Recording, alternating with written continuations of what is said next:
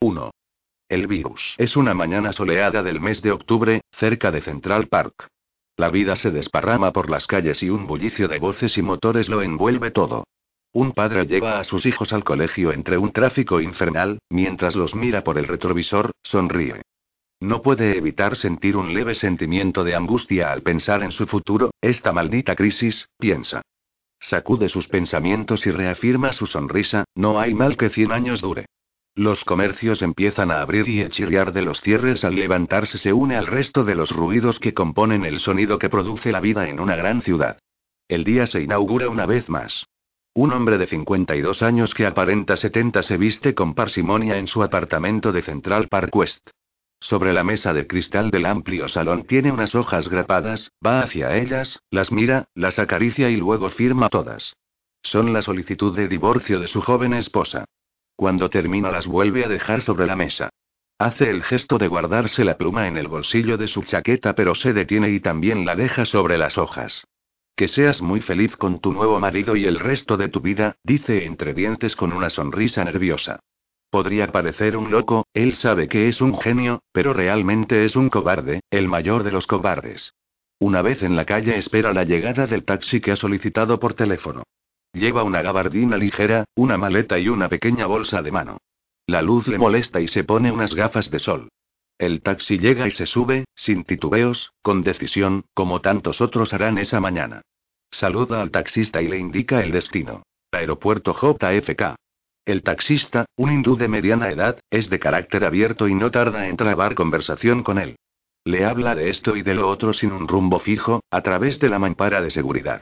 El desconocido asiente sin prestar atención a lo que le dice mientras mira por la ventanilla y registra cada imagen que ve, cada gesto de la cara de los viandantes, cada sonido. Luego baja un poco la ventanilla y también intenta impregnarse de cada olor. El trayecto transcurre sin incidentes y en 45 minutos llegan al aeropuerto. Baja del coche y se dirige al maletero, el taxista lo acompaña, abre el capó y le entrega la maleta.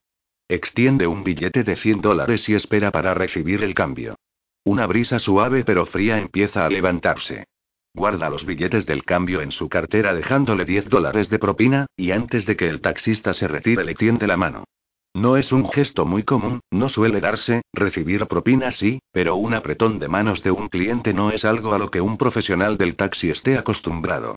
El hindú, que solo lleva una ligera camisa, siente frío, parece inquieto por volver dentro del vehículo. Mira al desconocido y le estrecha la mano con una sonrisa sincera, piensa que aún quedan personas educadas. Luego vuelve a sentarse al volante dispuesto a continuar con su dura jornada.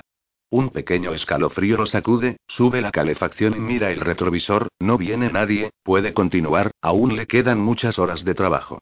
Él será el primer infectado. El desconocido entra en el aeropuerto y comprueba la hora de salida de su vuelo. 8430 destino París a las 11 a.m. Tiene mucho tiempo, por eso primero compra el periódico y luego se toma un café. Comprará tres periódicos más en otras tiendas y se tomará otros cuatro cafés en otras cafeterías. Recorre escaleras y entra en todos los baños que encuentra. Con una hora de antelación factura su maleta y, con su bolsa de mano, accede al control de pasajeros. En ese momento más de 100 personas están infectadas. Entrega su pasaporte y su tarjeta de embarque y pasa su equipaje de mano por el escáner. Ha metido en una bolsa transparente unas pastillas contra la acidez de estómago, un pequeño bote de líquido para las lentillas y un frasco de perfume, ambos con capacidad inferior a 50 mililitros. Pone la bolsa en la bandeja, junto con su reloj, el móvil, unas llaves, el cinturón, unas monedas sueltas y los zapatos. El control lo realiza una mujer con uniforme azul, lleva guantes de látex e inspecciona rutinariamente el contenido de la bandeja, es un pasajero más. Una vez en la zona de embarque recorre las tiendas y compra diversos artículos. Cuatro revistas, tres libros, dos gafas de sol, cuatro pañuelos, un par de guantes y seis bolígrafos distintos. Como aún le queda mucho tiempo, se toma un par de cafés más y visita tres aseos. En el primero de ellos, aprovechando la privacidad del váter, coge el frasco de perfume y rocía cada uno de los objetos. Ojea también las revistas sentado en cuatro zonas de espera distintas. Cuando faltan diez minutos para embarcar, nada de lo que ha comprado viaja con él. Las gafas se quedaron en los baños. Los libros, junto con las revistas y los bolígrafos, sobre distintos asientos en las zonas de espera. Los guantes los dejó caer cuando salía de un aseo y los pañuelos también olvidados intencionadamente, aquí y allá. Sube al avión y, a la hora prevista, despega con destino a París. Después de transcurridas dos horas desde que llegara al aeropuerto, más de 500 personas están infectadas. El desconocido tiene un plan de vuelo muy concreto. Su primer destino será París, luego viajará a Madrid, Londres, Berlín, Roma, Moscú, Pekín, Seúl, Tokio, Canberra, Nueva Delhi, Nairobi, Pretoria, Brasilia, Buenos Aires, La Habana y Ottawa. En cada ciudad estará el tiempo mínimo, un día, a lo sumo dos. En algunos casos el tiempo imprescindible para hacer escala. Ha pasado un mes desde que tomara aquel primer avión con destino a París. Ahora está frente a un ordenador portátil, en el Sofitel New York, un hotel de lujo junto al Rockefeller Center, y lleva un rato tecleando sin parar. Hace dos días que volvió de su periplo por el mundo, desde entonces no ha salido de su habitación, pendiente de los periódicos y de la televisión. Durante la noche escucha la radio hasta que le vence el sueño y su mente se pierde en un abismo negro. Son las nueve de la mañana, ya casi ha terminado de escribir y comprueba de nuevo que la wifi funcione correctamente. También ha mandado una carta a todos los periódicos, pero está seguro de que Internet es un medio más efectivo, una noticia viral sonríe levemente colgada en los sitios correctos y dirigida a los correos electrónicos de las personas adecuadas es un seguro de distribución mundial. A las nueve de la noche todos los telediarios abren con la misma noticia. Miles de personas en todo el mundo colapsan los hospitales. Las informaciones son confusas, hablan de enfermos que ingresan en una especie de coma en el que permanecen unas horas para después despertar. Las noticias se suceden y los programas de televisión dejan paso a noticiarios exclusivamente.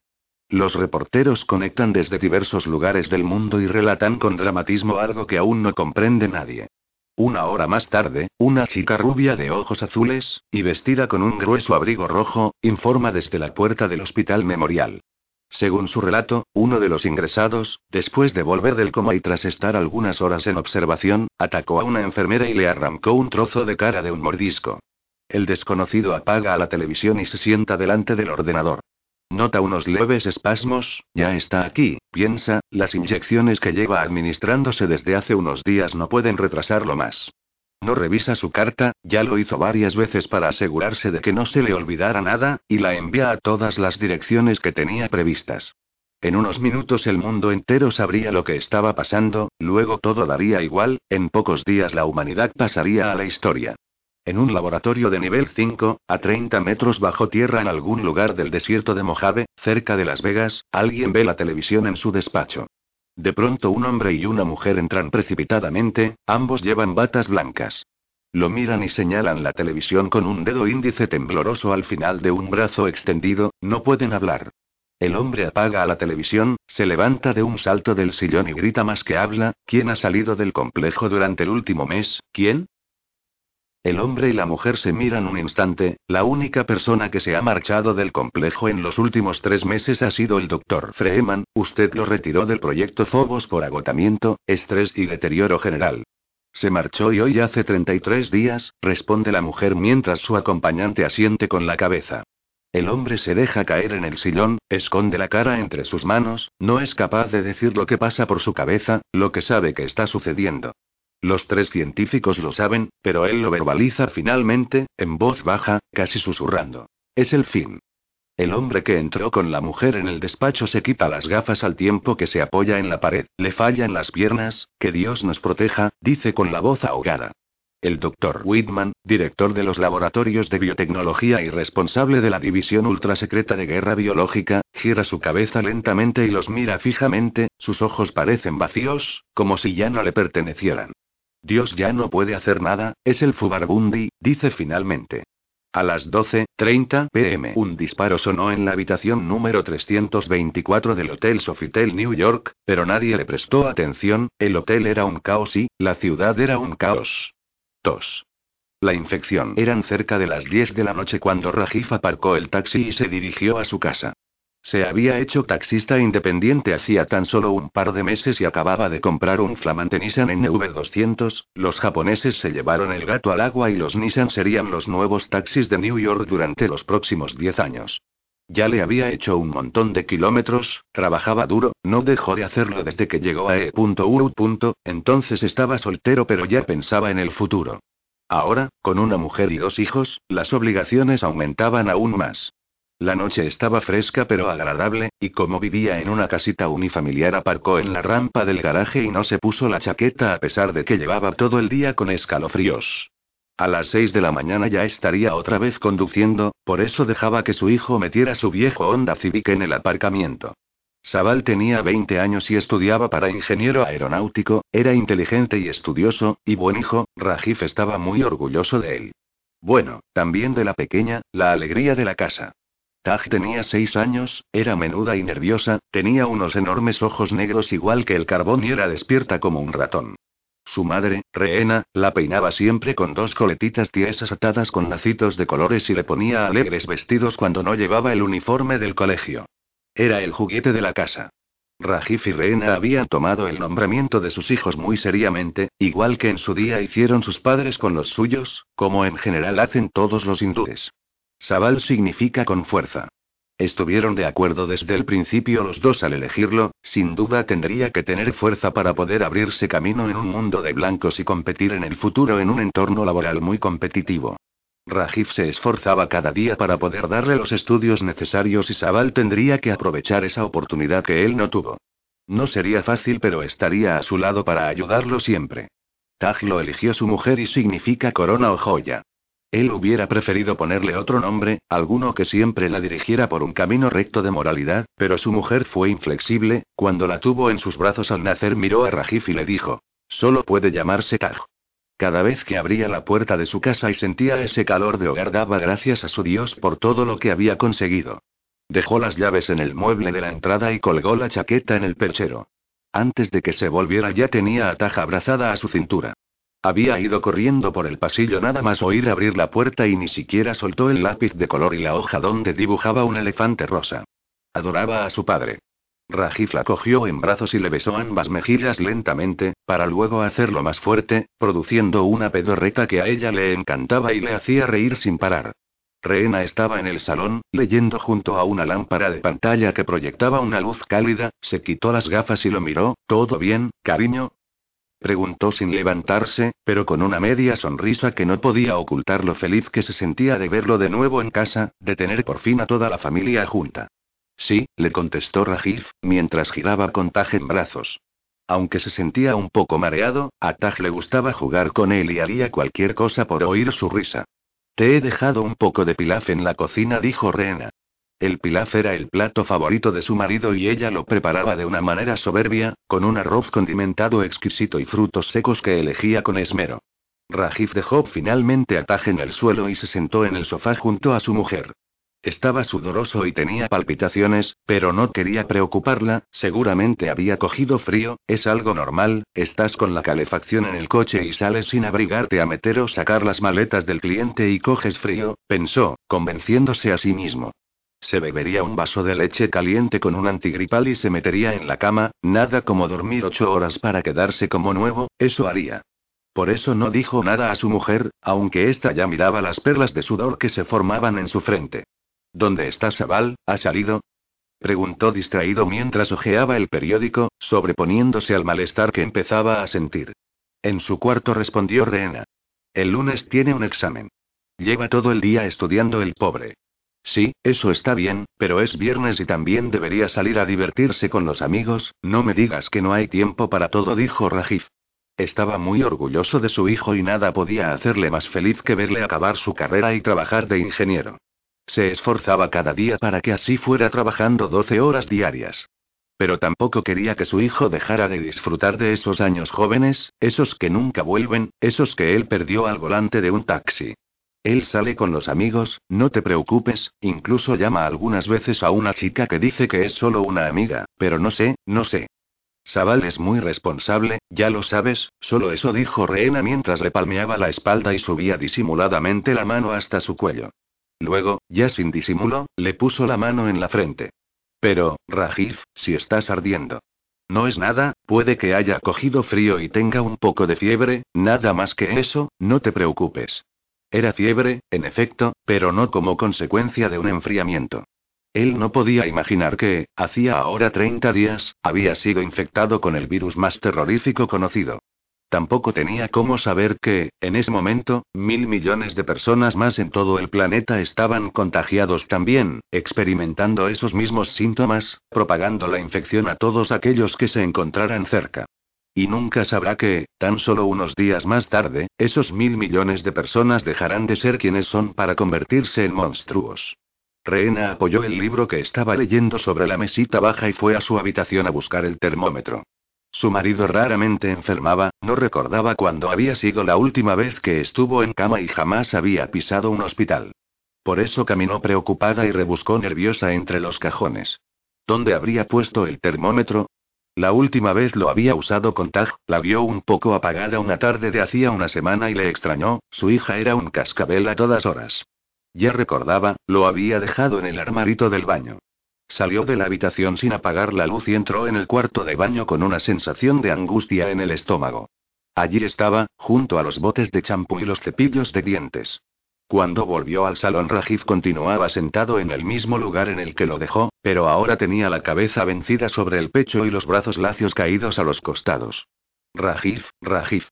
Llamó con tono nervioso a su marido mientras palmeaba su cara, apretaba sus manos y lo besaba en el cuello, escondiendo su cara ya llena de lágrimas. ¿Qué le pasa a papá? preguntó Taj muy seria de pie en medio del salón. Nada, hija, que se ha quedado dormido, mintió Reena con cierto temblor de voz, sabiendo que algo iba muy mal. Sabal, Sabal.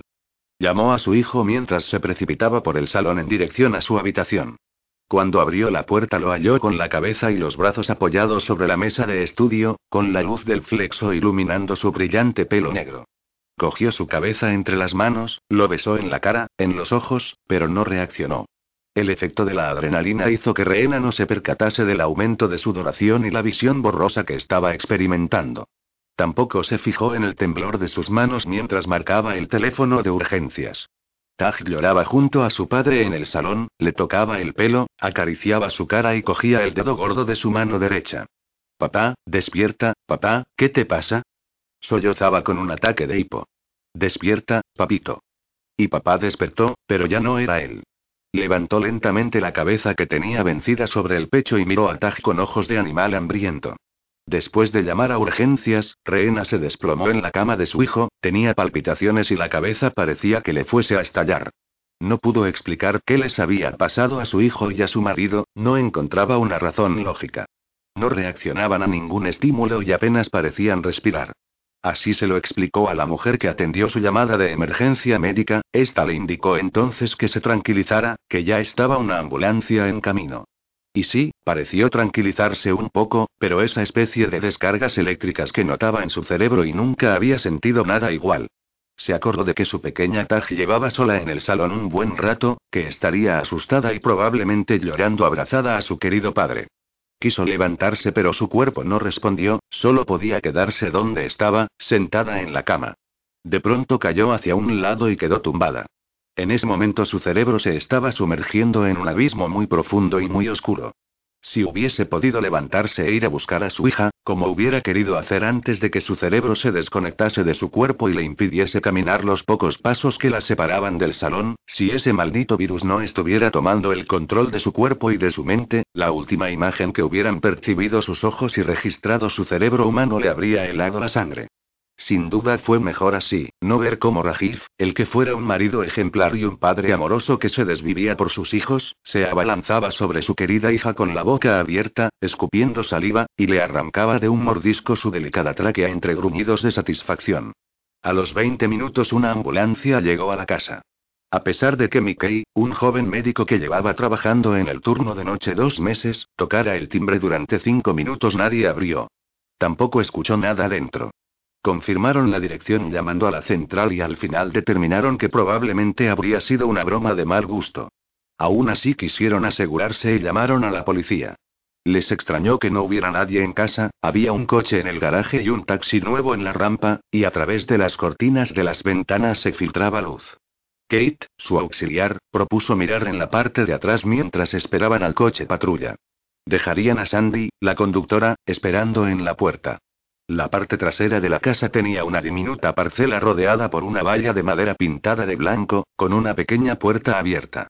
Al mirarla con más detalle vieron que el cerrojo había saltado, parecía forzado. También la puerta de acceso a la casa tenía roto el cristal y la malla antimosquitos colgaba por el suelo.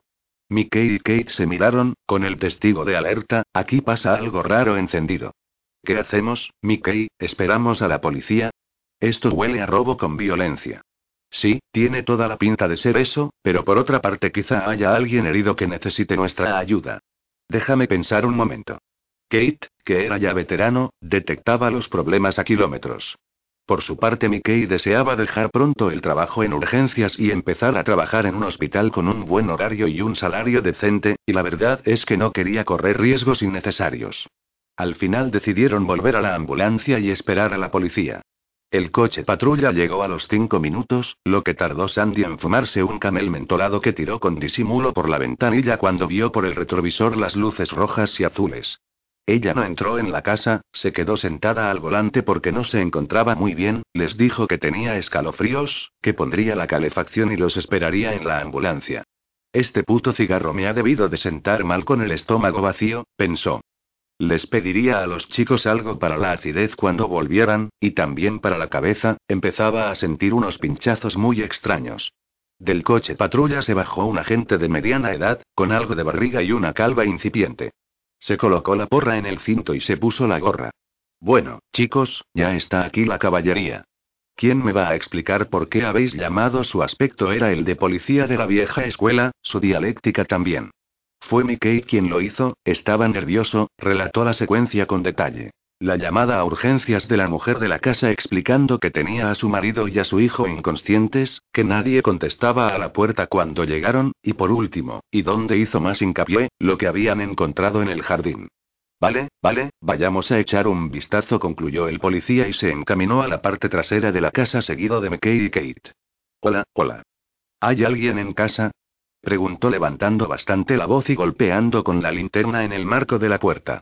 Seguramente han entrado a robar y de paso han llamado para gastarnos una broma, esos cabrones deben estar escondidos por aquí cerca partiéndose el culo de nosotros.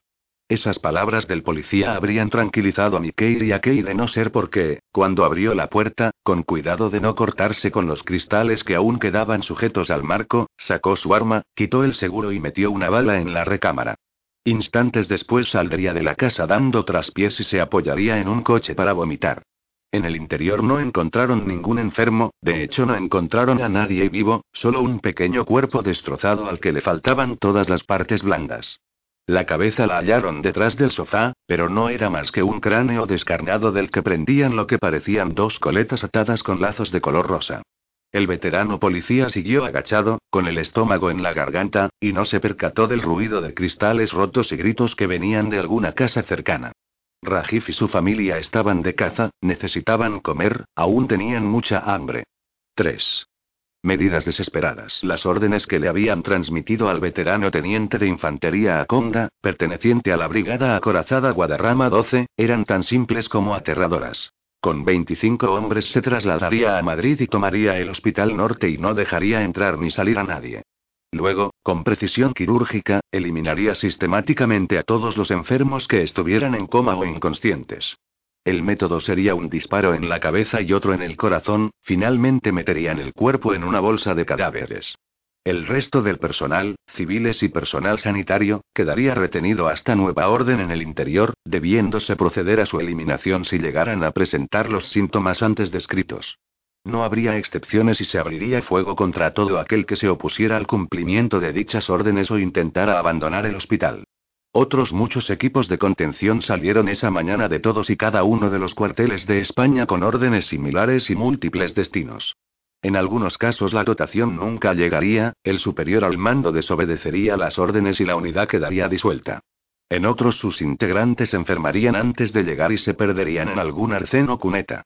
La unidad del teniente Aconda, formada por dos vehículos ligeros Aníbal, un camión Uro MT, un BMR blindado de 15 toneladas armado con una ametralladora calibre 50 Browning M2, un sargento, dos cabos y 22 soldados, acababa de salir de El Goloso cuando sufrió el primer incidente.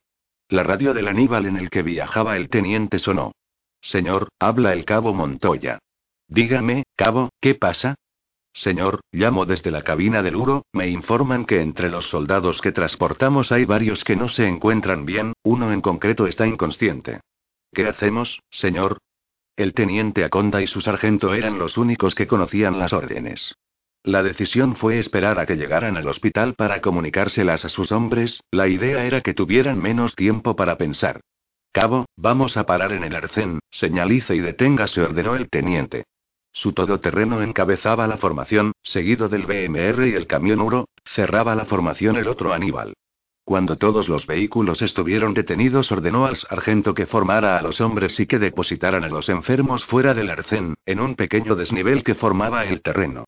Sargento Aránega, explique a los hombres nuestras órdenes, dijo el teniente mirándolo muy fijamente.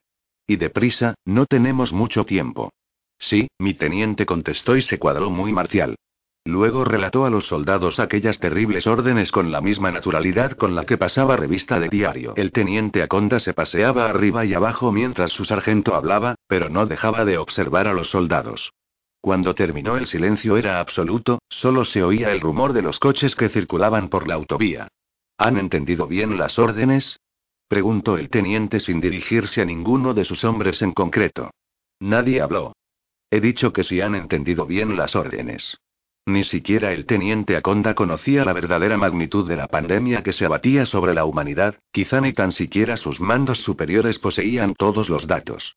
Solo sabía que una infección muy contagiosa, probablemente propagada por algún bioterrorista, amenazaba nuestra patria y era necesaria erradicarla al precio que fuera. La tropa no tenía ni idea, por supuesto, solo sabían que les habían puesto en estado de máxima alerta, pero eso podía significar cualquier cosa, incluso, en el mejor de los casos, un simple ejercicio para comprobar el tiempo de reacción ante alguna eventual amenaza. En ese momento fueron conscientes de que en realidad la cosa iba en serio y quedaron paralizados, no daban crédito a lo que oyeron. Pero su teniente los estaba haciendo una pregunta directa y ellos eran profesionales, por eso, casi al unísono contestaron. Sí, mi teniente. Bien, entonces que dos voluntarios vayan donde sus compañeros enfermos y cumplan las indicaciones. Un tiro en la cabeza y otro en el corazón. Y pónganse las máscaras, coño, que para eso las tenemos. Ningún soldado se movió de la fila. Había inquietud, leves movimientos, un tímido rumor de voces ahogadas. El teniente Aconda dirigió la mano a su pistola y soltó la presilla que la sujetaba a la funda. El sargento Aránega llevaba sirviendo con el teniente más de ocho años, lo conocía bien, lo definía como a un fanático hijo de puta y no como a un patriota, sabía de lo que era capaz, dispuesto a hacer cualquier cosa para que se cumplieran sus órdenes. Por eso desenfundó primero y apuntó a un soldado, uno cualquiera, y luego a otro. Tú y tú. Cumplid las órdenes, después coged un poco de gasolina y prended fuego a los cuerpos, gritó sin dejar de mirarlos a los ojos. Probablemente había salvado la vida de algún soldado, aunque eso no hizo que se sintiera mejor. Seis tiros sonaron y se perdieron en la distancia, luego una columna de humo despidió al convoy cuando se puso en marcha de nuevo. No hubo palabras entre el sargento y el teniente cuando subieron al Aníbal, solo silencio roto por el arranque del motor. Pararían tres veces más. Cuando llegaron al hospital la dotación de vehículos seguía siendo la misma. Dos vehículos ligeros Aníbal, un BMR y un camión Uro, pero el número de hombres se había reducido sensiblemente. Llegaron un teniente y nueve soldados. Llevaba casi toda la noche leyendo en el pequeño sofá de escailla que la guardia había sido especialmente tranquila. Eran las siete de la mañana y en una hora terminaría su turno y podría irse a casa, preparar sus cosas y largarse un par de días a escalar con su amiga Sonia. Se había descalzado y tenía las piernas apoyadas en una silla, una Coca-Cola en una mano y el libro electrónico en la otra. Se encontraba sola en ese momento, sus compañeras enfermeras estaban haciendo la ronda y disfrutó ese rato especialmente. Leía una novela de ficción erótica muy de moda en esos momentos, Los Herméticos, y estaba estimulando sus sentidos muy gratamente. La puerta del cuarto se abrió de pronto y la cabeza de su compañera Adela asomó sin terminar de entrar. Vamos, Eva, parece que esto se anima, urgencia se está llenando, dijo a media voz. ¿Un accidente? preguntó Eva mientras se levantaba del sofá, se calzaba y bebía de un sorbo el contenido que le quedaba en la lata de Coca-Cola. Pues me ha pillado con las bragas bajadas, concluyó agitando el lector digital delante de su cara. No, parece una intoxicación o algo parecido, contestó su compañera.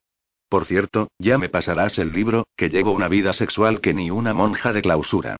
¿Te lo compras? Tacaña replicó Eva, y terminando de meterse los fuecos salió detrás de su compañera.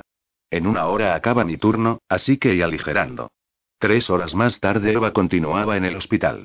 No les habían explicado nada, no había directrices claras de cómo tratar a los afectados y nadie sabía qué les podía pasar, solo que quizá fuese algún agente infeccioso y que debían ponerse las mascarillas y los guantes en todo momento y extremar la higiene después de entrar en contacto con los enfermos.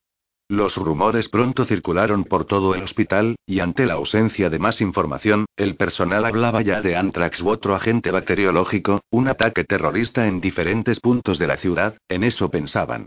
Se habilitó un ala del hospital para destinar a los enfermos que llegaran con síntomas de mareos, sudoración y dolores de cabeza intensos, y por supuesto para todos aquellos que ingresaran en estado de aparente coma o desmayo.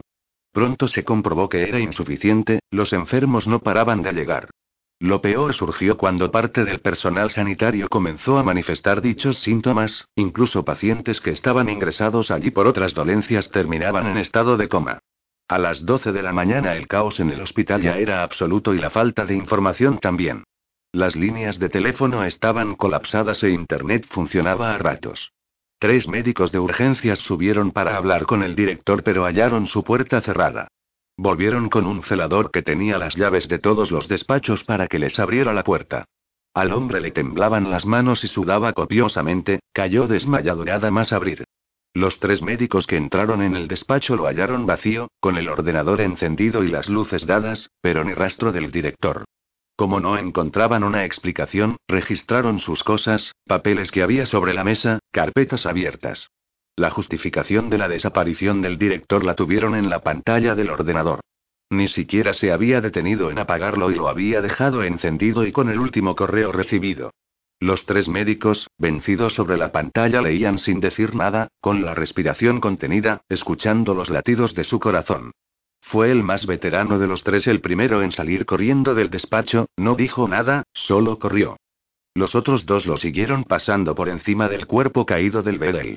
Minutos más tarde se irían del hospital sin decir nada a nadie, sin ni siquiera quitarse las batas, con el corazón en la garganta cogerían sus coches y huirían, sin sospechar que ya la muerte iba con ellos. El turno saliente de enfermeras se quedó para ayudar aunque poco podían hacer, tranquilizar a los familiares e intentar acomodar a los enfermos donde podían. Los pasillos pronto se llenaron de camillas con afectados. Cuando se quedaron sin camillas usaron las sillas de ruedas, luego los sillones de las habitaciones, las sillas de las salas de espera y finalmente el propio suelo, enfermos sobre mantas en el suelo, en cualquier rincón.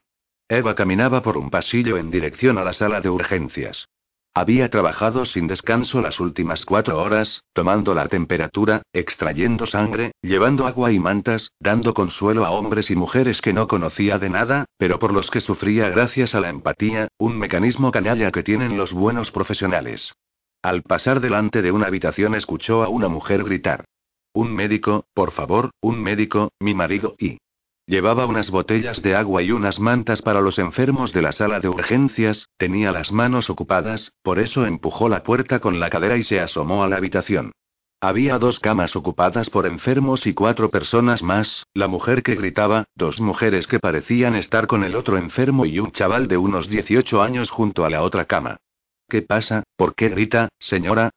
preguntó Eva, levantando un poco la voz para que ésta saliera nítida a través de la máscara. Mi marido, mi marido, está despierto, pero no habla, nos mira pero parece no reconocernos, sus ojos, mire sus ojos y contestó entre sollozos la mujer. Papá, ¿qué te pasa, papá? Insistía el chaval a su padre mientras le acariciaba la cara un poco inclinada hacia adelante. No se preocupe, es una buena noticia que haya despertado, seguro que solo está desorientado, dijo Eva convencida en ese momento de que así era. Tranquilícese, por favor, enseguida vendrá un médico. Cuando llegó a la sala de urgencias indicó a sus compañeras de recepción que avisaran a un médico para que pasara por la habitación 124, pero éstas menearon la cabeza de un lado a otro. No localizamos al doctor Carranza, ni al doctor Ortiz, ni a Cebreros. Y Gómez y Fábregas están en la segunda planta con un enfermo que ha atacado al paciente de la cama de al lado. Es de locos, Eva, de locos, y mira cómo tenemos esto, la gente por el suelo y el director no contesta en su despacho ni atiende el busca. Bueno, os dejo esto aquí, dijo Eva colocando las mantas y el agua sobre el mostrador. Voy a averiguar ahora mismo qué demonios está pasando. Cuando se disponía a coger el ascensor para subir al despacho del director, recordó algo y volvió al mostrador. Me llevo un par de mantas para la gente que está en los coches. Al salir al aparcamiento una chica de unos 20 años pasó corriendo a su lado y la quitó de en medio agarrándola de la manga de la bata, produciéndole un desgarrón, iba diciendo algo entre sollozos, algo que Eva no entendió, decía. Váyanse, váyanse todos. Y ahora esta loca me rompe la bata, pensaba Eva cuando vio a aquel hombre zarandeando a Luis, el vigilante, y gritando como un desquiciado. En otras circunstancias no habría intervenido, era un asunto de seguridad y ella era una enfermera, pero ese día era distinto, muy distinto, y tenía los nervios y el nivel de aguante al límite. Solucionó el percance lo mejor que pudo. Aquel hombre también parecía llevar una mañana endiabladamente mala, además traía a un enfermo y a su hijo de cinco años que no eran de su familia, por eso fue comprensiva y decidió no dejarlo esperando y se encargó de ellos, un pequeño acto de bondad en un mar de caos. Después de indicar a Luis que llevara al enfermo dentro, cogió al niño y se dirigió a pediatría, lo dejaría con alguna compañera, después iría a hablar con el director. Quince minutos más tarde cogía el ascensor y pulsaba la tercera planta. En la soledad del interior, miró el desgarrón de la manga y la sangre que manchaba, desde el cuello hasta el bolsillo inferior, el lado izquierdo de la bata. No era suya, se salpicó al ayudar a contener la hemorragia de una compañera de pediatría que había sido mordida por un niño en el brazo. Aún estaba conmocionada. Eva no lo había visto, llegó cuando todo había pasado, la compañera se sujetaba el antebrazo con la mano y estaba arrodillada en una esquina de la habitación. El resto de los niños permanecían muy callados, asustados, otros inconscientes y parecían dormidos, aunque no era eso. Otra compañera revolvía en un cajón buscando una goma para hacerle un torniquete y respiraba con dificultad. Entre Eva y ella contuvieron la hemorragia y la vendaron como pudieron, el mordisco había arrancado un buen trozo de carne. Un celador que pasaba por ahí en ese momento acudió al escuchar los gritos de auxilio. Llévela a urgencias, yo tengo que quedarme con estos niños, ordenó la enfermera al celador, apoyada contra la pared, con la respiración entrecortada. Eva los vio marcharse, se fijó en la enfermera herida, en su andar titubeante y la cabeza vencida y deseó que pudiera ser atendida rápidamente, aunque lo dudaba mucho. Se dirigió a la otra enfermera sin soltar al niño de la mano y le puso una mano en el hombro. ¿Qué ha pasado, Julia? Le preguntó Eva retirándole el pelo de la cara y colocándole la mascarilla que llevaba colgando de una oreja. Fue un gesto que pretendía transmitir sosiego y orden más que otra cosa. Martina fue a ver qué le pasaba a un niño de unos 10 años que había entrado en coma hacía una hora y parecía estar despertando. Yo estaba dándole de comer a una niña en la cama de al lado. La oí cómo le hablaba, le preguntaba si estaba bien, si la oía, cosas así. Tenemos a cinco niños más en ese estado tan extraño. Eva, no es un coma, es y no sé, están como dormidos, muy y profundamente dormidos, no sé. Tranquila, Julia, tranquila, dijo Eva mientras cogía sus manos en otro gesto metafísico. Dime, ¿qué pasó? Pues que ese niño despertó y le mordió en el brazo, Eva, eso es lo que pasó, gritó histérica.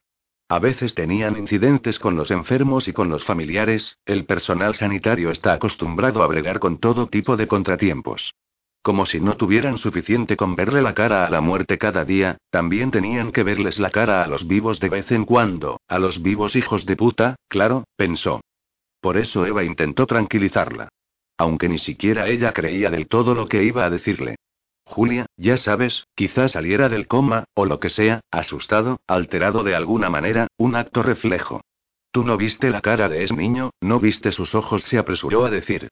Eva se separó de Julia y se puso a buscar por el suelo, junto a la cama, entre las sábanas manchadas de sangre. Julia, sin moverse de la pared, se quitó la máscara de la cara, casi no podía respirar. No busques el trozo de carne, Eva, el niño lo masticó y se lo tragó, luego caminó hasta la puerta y desapareció, no sé dónde está. Agradeció que los ascensores de los hospitales no tuvieran espejos, porque la imagen que hubiera visto sería la de una mujer cansada, abatida, con la bata rota y manchada de sangre, la mirada turbia y el rímel corrido, pero sobre todo habría visto a una mujer cabreada, muy cabreada.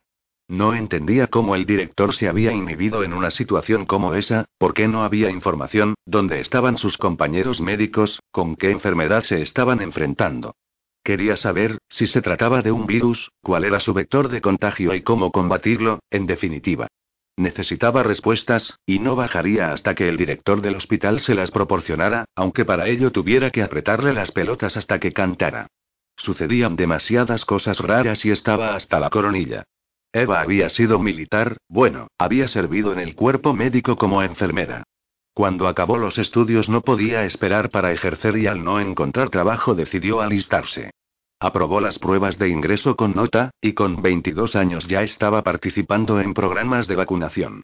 Estuvo en Angola, Haití y Bosnia, se presentaba voluntaria a cuentas misiones humanitarias podía.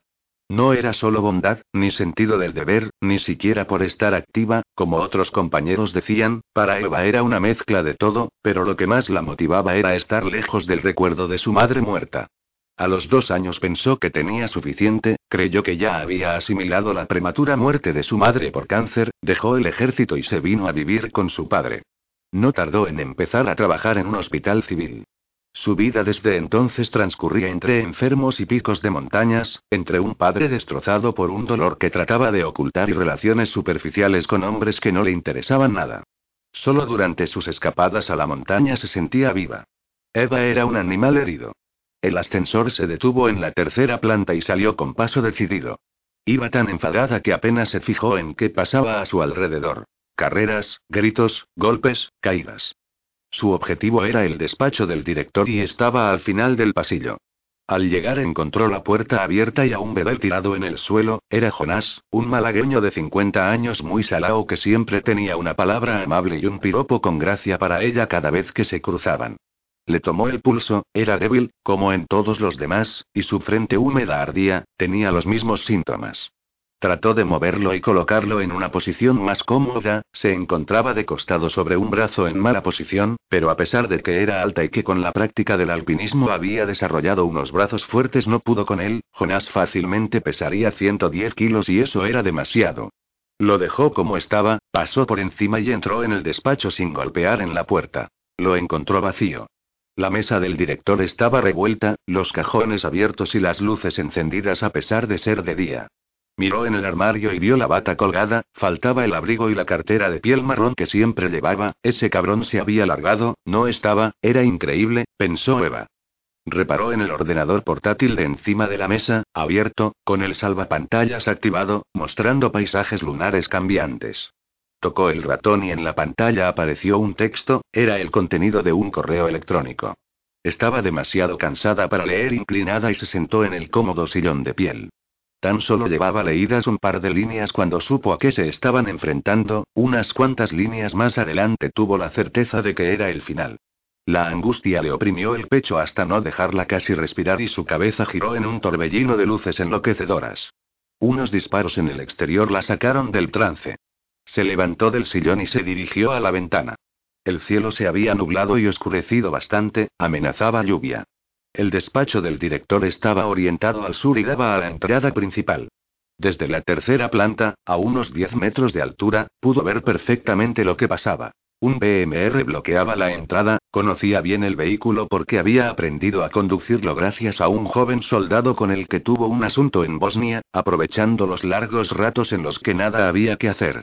También había un camión nudo dentro del aparcamiento y un todoterreno Aníbal. En el BMR un soldado sujetaba la ametralladora calibre 50 y otro esperaba en su interior.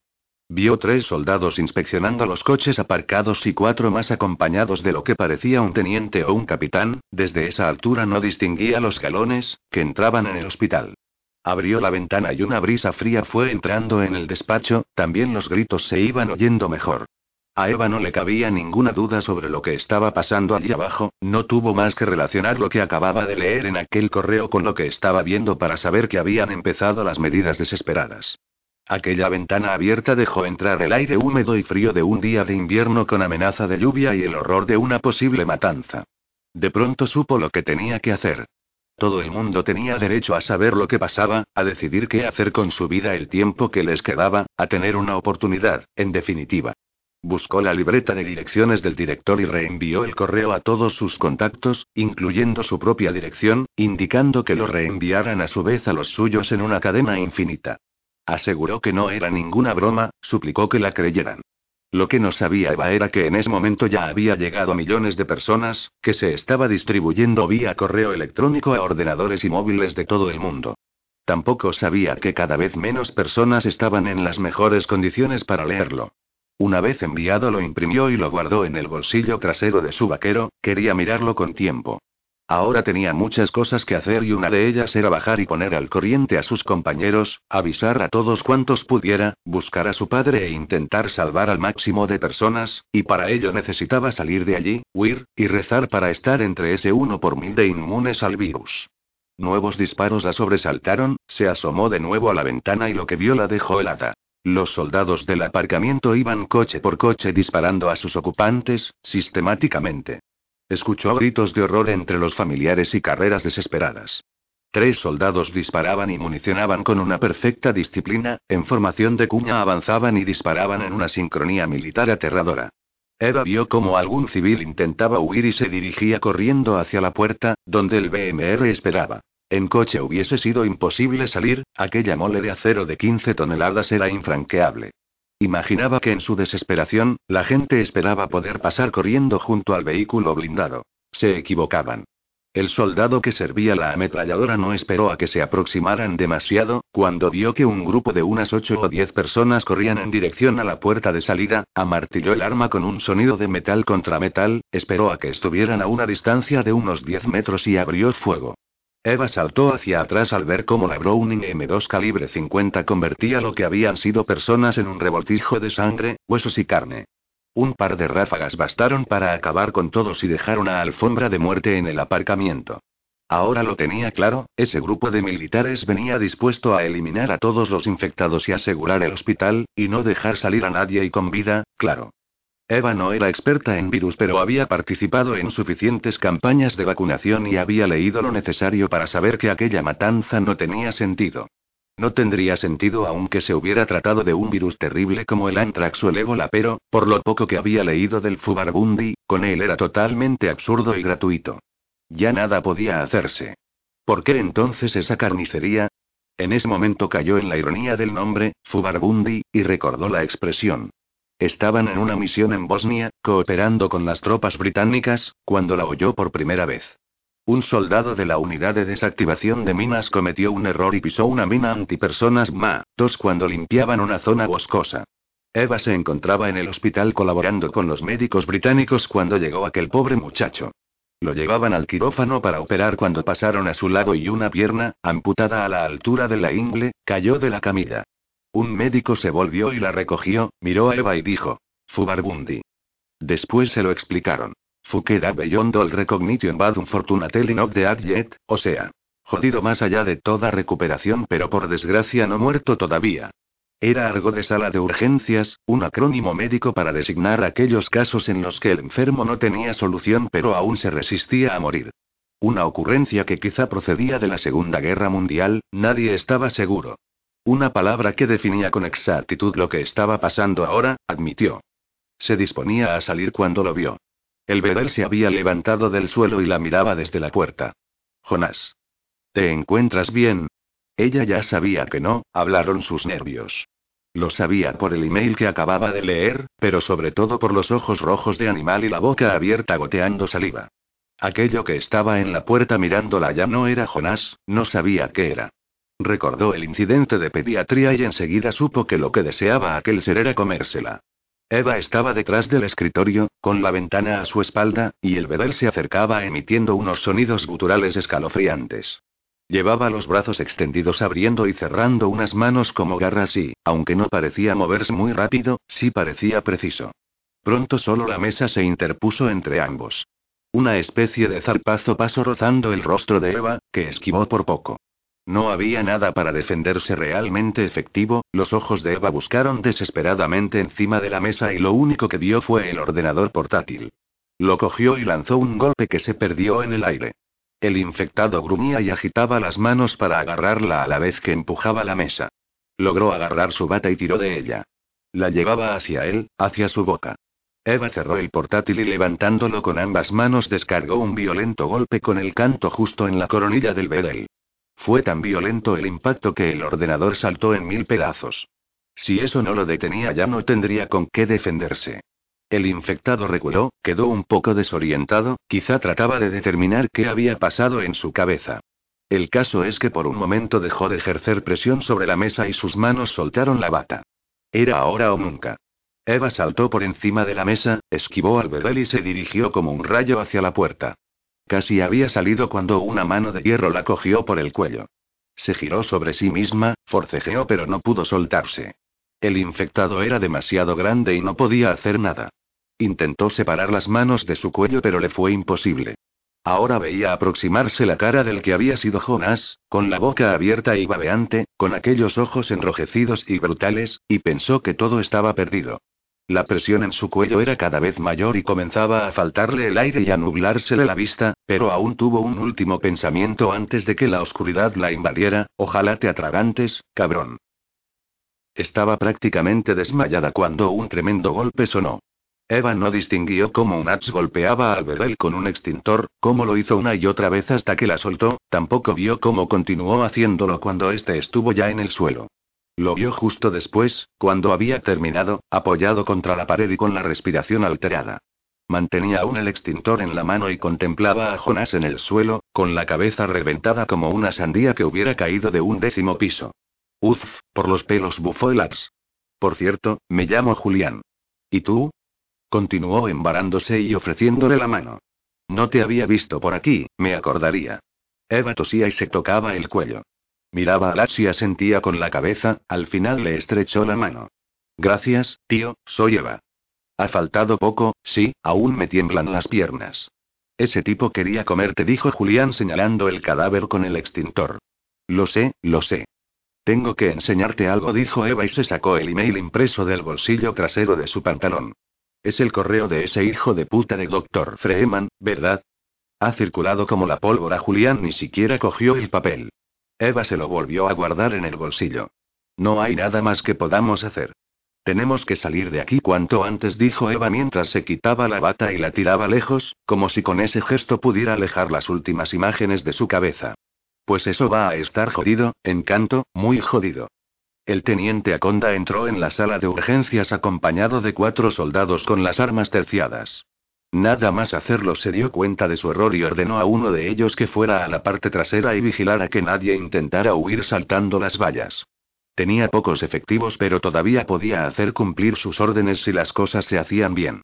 Era un hombre alto y bien parecido de unos 50 años y porte marcial, con el pelo teñido no aparentaba más de 40. Sabía que no iba a ser una misión fácil, pero que era necesaria. A veces se puede curar una herida y otras hay que amputar el miembro para salvar el cuerpo, y él era el hacha que lo haría. Cuando entró en la sala de espera, las personas ya habían oído los disparos del exterior y estaban en alerta. Al ver a los cuatro hombres, vestidos de militares, armados hasta los dientes y con máscaras antigas, el silencio que se produjo fue total. El teniente miró la sala durante unos instantes, sin detenerse en ningún detalle en especial, haciendo una valoración general, luego habló. Salgan todos y permanezcan en el exterior sin intentar salir del recinto. Dejen aquí a sus familiares enfermos. Nadie se movió. Empezaron a oírse sollozos y cuchicheos. Una mujer que estaba sentada en el suelo junto a su hija inconsciente se levantó y se dirigió al teniente. ¿Puede usted decirnos qué pasa? ¿Qué han sido esos disparos? No nos vamos a mover de aquí hasta que no nos expliquen qué demonios está pasando. El teniente desenfundó su pistola y la montó. Miró a la señora a través de la máscara antigas y meneó la cabeza. No tenemos tiempo, señora, obedezcan, por favor, y salgan todos, ordenó moviendo el arma en dirección a la puerta. De eso nada. De aquí no nos movemos, respondió la señora. Los cuchicheos se transformaron en murmullo y luego en viva conversación. Una enfermera salió del mostrador y se unió a la señora, sudaba copiosamente y se enjugaba la frente con un pañuelo. De aquí no se mueve nadie, señor, esto es un hospital civil y estas personas son responsabilidad nuestra, dijo la enfermera pasando un brazo por encima de los hombros de la señora y volviendo a secarse el sudor de la frente. El hecho no pasó desapercibido para el teniente, que primero miró el pañuelo, luego la frente de la enfermera y finalmente levantó la pistola, apuntó entre sus ojos y disparó. La bala de 9 milímetros entró por el entrecejo dejando un pequeño agujero y salió por la nuca arrastrando sangre, sesos y trozos de hueso, y aún tuvo fuerza para impactar en el hombro de una señora que estaba detrás y destrozarle la cabeza del húmero. La enfermera cayó como un fardo hacia un lado, inundando el suelo de sangre.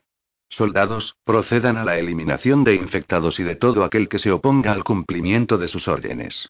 Recuerden todo lo que está en juego, ordenó el teniente con una voz que sonó nítida en el silencio sepulcral que se había creado. Los subfusiles HKG-36 e con munición de 5, 56 milímetros y cargadores de 30 cartuchos comenzaron a sonar y, con el selector puesto tiro a tiro, fueron precisos y rotundos. Los gritos se mezclaron con el estruendo de las detonaciones. Los familiares intentaban evitar que ejecutaran a sus enfermos, poniéndose delante, protegiéndolos con sus cuerpos, muriendo con ellos también. Otros corrieron hacia la puerta despavoridos, cubiertos de sangre, y salieron al exterior sin intención de detenerse y esperar. Un grupo de unos diez se dirigió hacia la puerta de salida del recinto del hospital, gritaban y agitaban los brazos. No llegaron, una ráfaga de munición del 50 los barrió como si fuesen polvo en suspensión. En el aparcamiento tres soldados recorrían los coches aparcados, abrían las puertas y disparaban a los enfermos que encontraban tumbados en su interior. Bueno, eso fue al principio, luego se limitaron a disparar a través de los cristales sin fijarse en a quién le volaban la cabeza, eran demasiados coches, era demasiada gente. La sala de espera por fin se quedó en silencio. El teniente Aconda apretó un botón en su pistola y el cargador cayó al suelo produciendo un sonido metálico. Introdujo otro y liberó el carro de su ar. Recarguen, soldados, aún nos queda mucho trabajo por hacer. Ahorren munición, un disparo en la cabeza bastará. El teniente se cuadró y miró a sus hombres. Por España, por la patria. Los soldados obedecieron y una sinfonía de metal contra metal resonó en la sala. Planta por planta, ya saben. Usted y usted, por ese pasillo, y usted conmigo. Los militares abandonaron una sala de urgencias cubierta de sangre, agujeros de bala y más de 30 muertos. Sus botas resonaron en el silencio trágico y fueron dejando nítidas huellas encarnadas. Poco a poco fue saliendo un joven de debajo del mostrador de información, donde se había escondido tras escuchar el primer disparo, su instinto de supervivencia le salvó la vida. Contempló unos momentos el espectáculo de horror. En su cabeza aún resonaban los disparos y creía seguir escuchando los gritos y el ruido sordo que produce un cuerpo al caer. Caminó con sigilo y se dirigió al ascensor. Mientras pulsaba el botón de la tercera planta los disparos comenzaron de nuevo. El cielo se había oscurecido definitivamente y amenazaba lluvia. Unas ráfagas de viento frío barrían la terraza del hospital y movían las antenas suavemente. Eva miró el reloj, eran las dos y cuarto de la tarde. Continuaba el sonido intermitente de los disparos, amortiguado por la distancia y el aire húmedo. Gracias otra vez. Da, cualquiera hubiera hecho lo mismo, dijo Julián sacudiendo la cabeza para apartarse el flequillo de los ojos. Seguramente sentenció Eva con una media sonrisa y un tono que dejaba claro el sarcasmo. ¿Crees que aquí no nos encontrarán? Continuó Eva sentándose al lado de Julián. Solo los de mantenimiento tienen la llave de la azotea. Una noche entré en la garita del vigilante y me hice con ella, la dupliqué y volví a colocarla en su sitio, respondió el Ash mientras se sacaba un paquete de tabaco del bolsillo del pantalón. Ya. Algún sitio tenía que buscar para poder echarme un cigarrito de vez en cuando. ¿Quieres uno? Le ofreció Julián acercándole el paquete. Eva puso cara de asco. Vale, vale, entendido. Pues yo me voy a llenar los pulmones de alquitrán antes de que me los llenen de plomo. ¿Y si cuando terminen en las plantas deciden subir aquí? He cerrado con llave. Si deciden subir tendremos que bajar por las escaleras anti-incendio, respondió Julián señalando con la mano en direcciones indeterminadas. Todavía no me creo lo que me has contado. Pues créetelo, estaba ahí cagado de miedo, joder, no he pasado más miedo en mi puta vida, dijo Julián y dio una calada nervioso a su cigarro que se consumía rápidamente debido al viento. Durante unos minutos ninguno habló. Julián terminó su cigarro y lo lanzó con maestría muy lejos utilizando dos dedos. Estaban recostados en una esquina de la terraza, bajo un pequeño saliente, no muy lejos de la puerta metálica por la que habían entrado. Eva había estado leyendo el email de nuevo y ahora se agarraba las rodillas contra el pecho, aunque estaban un poco resguardos del aire comenzaba a hacer frío y Julián se frotaba los brazos, iba en manga corta. ¿Qué piensas? ¿De qué? Contestó Eva. Joder, pues de todo esto. ¿Qué posibilidades tenemos? Si no nos pegan un tiro ya lo sabes, una entre mil. Vaya puta mierda, sentenció Julián. Se levantó y se asomó por el parapeto de la terraza, con cuidado de no ser visto. El sonido de disparos se iba espaciando cada vez más. ¿Y nuestras familias y amigos? Igual. Joder, joder, mis padres, mis hermanos, mi novia y me cago en todos los muertos del puto doctor Freeman ese espetó Julián. ¿Cuántos soldados ves? Le preguntó Eva. Dos en el aparcamiento y uno con la ametralladora en el blindado. Tienen a un grupo de civiles contra la pared, unos 20 o 30. El suelo es una alfombra de cadáveres y sangre, joder y qué hijos de puta. Respondió Julián y corrió a mirar la parte posterior del edificio y uno más detrás. Ellos también tienen una posibilidad entre mil musito Eva, habló para ella aunque su voz llegó a los oídos de Julián. Este, después de pasear nervioso por la terraza y de pegar la oreja en varias ocasiones a la puerta de metal, finalmente se dejó caer junto a Eva. Tenemos que salir de aquí, ya le dijo Eva girando repentinamente la cabeza y mirándole fijamente a los ojos. ¿Pero qué dices? ¿No recuerdas que hay unos chicos malos que nos volarán la cabeza en cuanto nos vean? Pum, pum. Dijo Julián mientras con el dedo índice daba golpecitos en la frente de Eva. Piénsalo un poco, esto no solo está pasando aquí. Toda la ciudad en estos momentos está sufriendo lo mismo, toda España, todo el mundo, joder. El problema no son estos pocos soldados, el verdadero problema será cuando el 99,9% de la población deambule por las calles en busca del 0,1% restante para comérselo. Hostia. No lo había pensado, musitó Julián tocándose la barbilla. Mira, puede que dentro de unos días, de unas horas, o de tan solo unos minutos, nosotros mismos andemos por ahí buscando comida fresca. Pero aún estamos aquí vivos y, teniendo en cuenta que hemos estado en primera línea de fuego, lo más probable es que hayamos entrado en contacto con algún infectado antes que nadie. ¿Qué quieres decir? preguntó agitado Julián, sacando de nuevo el paquete de tabaco. ¿Un cigarro? Ah, no, perdona y quiero decir que tenemos posibilidades, quizás superiores a ese 0,1%. Yo me encuentro bien. ¿Y tú? preguntó Eva mientras le tocaba la frente a Julián. De puta madre, tía, de puta madre, mejor que nunca. Bueno, entonces tenemos que idear un plan para salir de aquí y poder llegar hasta nuestras casas, para poder meternos debajo de la cama antes de que esta ciudad se convierta en un puto infierno, sentenció Eva mientras las primeras gotas de lluvia moteaban el suelo granate de la terraza. Cuando llegaron a la tercera planta se quedaron sin munición. El teniente y sus hombres habían barrido la primera y la segunda planta con una contundencia rayando en la locura. Entraron habitación por habitación y pronto no distinguieron entre enfermos y familiares, entre infectados o convalecientes de alguna otra enfermedad. Dispararon a todo aquel que huía o trataba de esconderse. Unos pocos se libraron y fueron enviados al aparcamiento para que los custodiasen sus hombres de fuera. También fueron atacados por infectados resucitados, y presenciaron escenas de canibalismo, eso aún los desestabilizó más.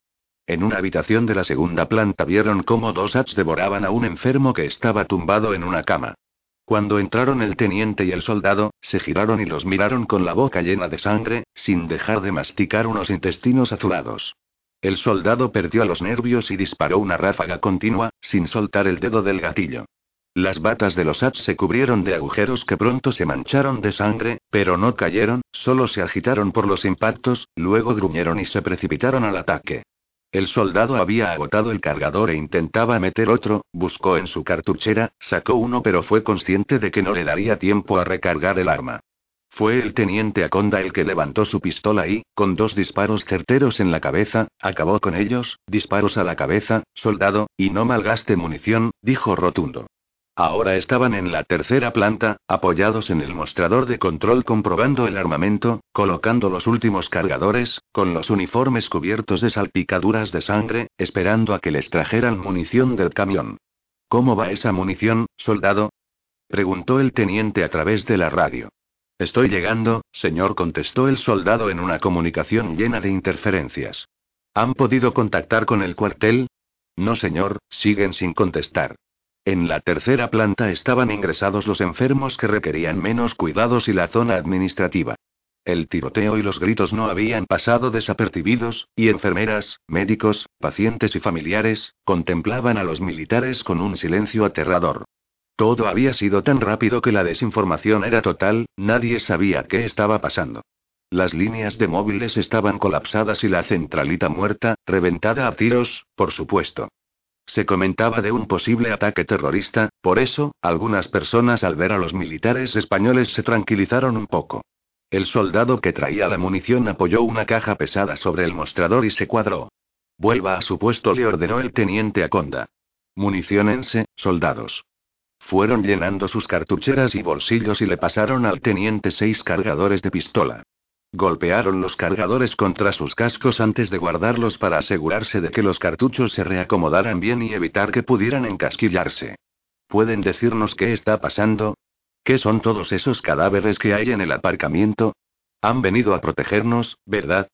La que habló fue una señora que sostenía a su hija, que sudaba copiosamente y le costaba mantenerse en pie. Nadie le contestó. El teniente Aconda, introduciendo un cargador en su pistola, se giró hacia los tres soldados que lo acompañaban. ¿Preparados?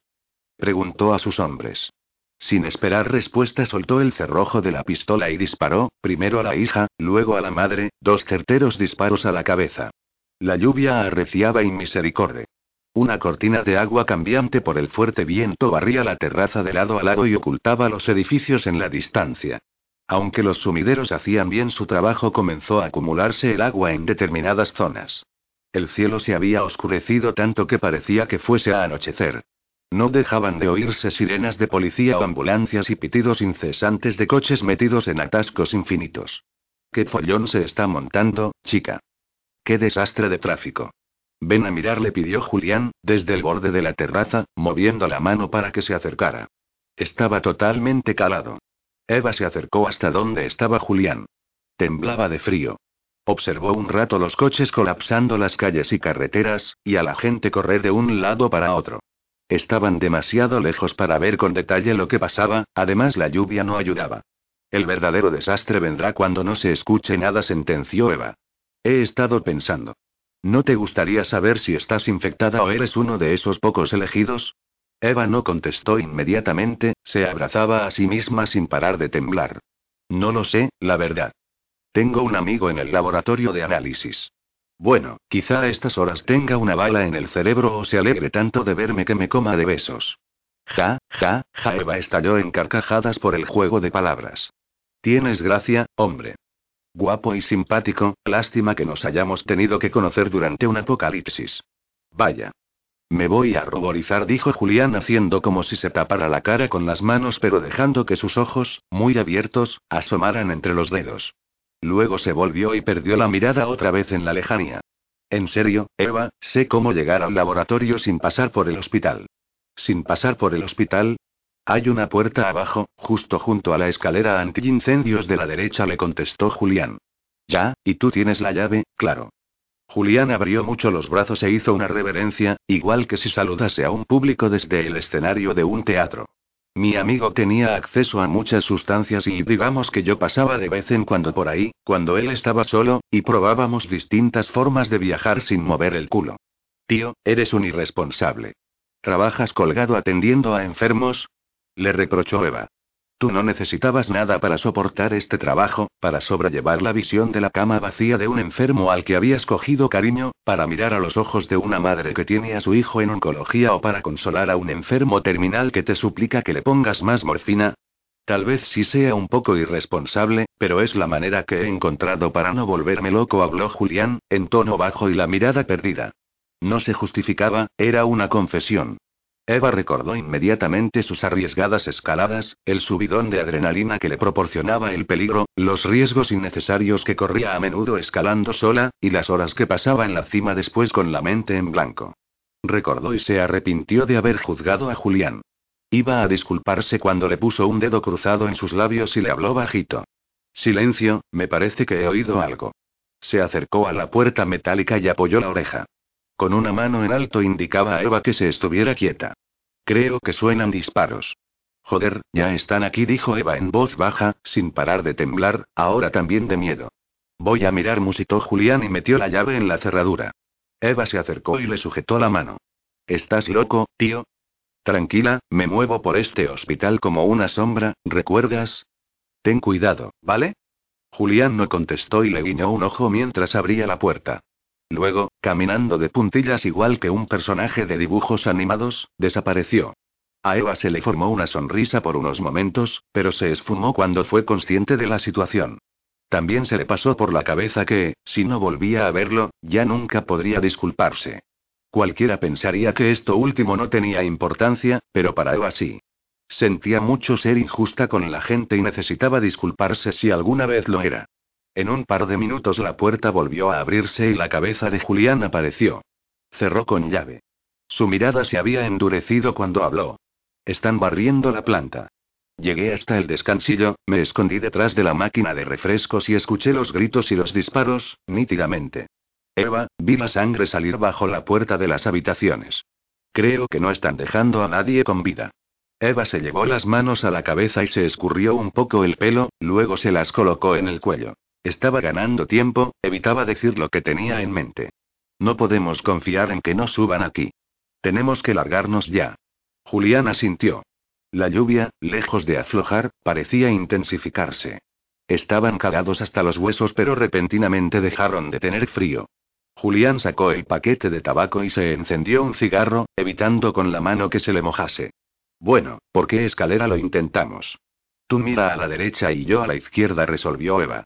Echaron un último vistazo al aparcamiento para comprobar la posición de los soldados, ninguno controlaba directamente las escaleras antiincendios, pero no podían estar seguros de no ser vistos cuando bajaran. El soldado de la parte trasera permanecía en el centro, junto a la valla del fondo, quieto, aguantando estoicamente la tromba de agua. Hubiera sido más sencillo saltar esa valla de alambre del fondo, ya que en los laterales se alzaba un muro cuya altura les era imposible calcular. Una vez estemos abajo tendremos que correr y saltar el muro, dijo Eva. ¿Cuánto medirá? No estoy segura, dos metros y medio o tres, respondió Eva, dándose cuenta en ese momento de que la diferencia podría significar la vida o la muerte, por eso se paró en seco. Espera. ¿Qué pasa ahora? ¿Tú llegas a tocar el aro de una canasta de baloncesto? Le preguntó Eva. Con un poco de suerte lo rozo con la punta de los dedos. ¿Por qué me preguntas eso ahora? Si es muro mide más de dos metros, máximo dos y medio, no podremos saltarlo y nos freirán abajo, respondió Eva con el semblante abatido. Julián no respondió, fue corriendo hacia la escalera de la izquierda y se asomó. Creo que tendremos que bajar por aquí, resolvió finalmente Julián. Le indicó a Eva los contenedores de residuos que se disponían junto al edificio, justo debajo de la escalera. Eran grandes y con ruedas, medirían más de un metro de alto. Tendrían que desplazar uno de ellos hasta colocarlo junto al muro, le explicó, luego sería fácil saltar al otro lado. Hay muchas cosas que pueden fallar, Julián. Si está lleno no será fácil moverlo, además hará mucho ruido al rodar y cuando pasemos empujándolo llamaremos mucho la atención. O es eso, o nos quedamos aquí a esperar. Eva pareció reflexionar un poco. Vio a los militares registrar el parking subterráneo y el edificio anexo donde se guardaba el material más delicado, estaba segura de que no terminarían su trabajo hasta revisar el último rincón del hospital. Cuando subieran no dejarían que una endeble puerta metálica los detuviera. Por eso miró a Julián con los labios fruncidos. Vamos, dijo finalmente. La escalera era metálica. En otras circunstancias hubiera producido mucho ruido al bajar por ella, pero confiaban en que la tremenda tromba de agua amortiguara el ruido o al menos lo enmascarara. Descendió primero Julián, que se quedó esperando en el descansillo del primer tramo. Eva bajó de frente, cuando le quedaban dos peldaños para llegar al descansillo se detuvo y se quedó mirando la cara de Julián. Este tenía la mirada fija en su camisa mojada, la tela se ajustaba y se tensaba en su pecho. No me puedo creer que en estas circunstancias me estés mirando las tetas, le increpó Eva en tono bajo pero rotundo. Una cosa no quita la otra. Y tú, ojos verdes, estás tremenda. Anda, tira para abajo, tira, y procura no hacer ruido. Voy, voy, dijo Julián resignado. No tardaron en llegar, eran solo tres pisos. Empujaron suavemente el último tramo de la escalera móvil y bajaron con mucho cuidado. Ya estaban abajo, agazapados contra la pared, totalmente expuestos a cualquier soldado que se asomara por la esquina. Queda poco. Ahí están los contenedores, vamos a escondernos detrás, musitó Julián. De momento estaban cubiertos de la visión del soldado que vigilaba la parte trasera, pero cuando empujaran el contenedor, más o menos a mitad de camino, serían visibles, tenían que ser rápidos. Eva tanteó los contenedores y luego se giró hacia Julián. El naranja de plástico es el que parece menos pesado, además hará menos ruido que los metálicos. Entonces, vamos, del tirón dijo Julián con el entusiasmo de un niño en un parque acuático, y se colocó en un lado del contenedor, dispuesto. Espera, espera. ¿Qué pasa ahora? Esto no va a salir bien, nos van a freír el culo, dijo Eva, en tono abatido, dejándose caer en el suelo. Julián se sentó a su lado invadido de sensatez, ella tenía razón. Permanecieron así unos segundos, quizá un minuto. Durante ese tiempo el teniente Aconda había descubierto la puerta metálica que daba acceso a la terraza y, sin preocuparse por buscar las llaves, reventó la cerradura con dos disparos a quemarropa. Salió a la intemperie y agradeció el agua de lluvia.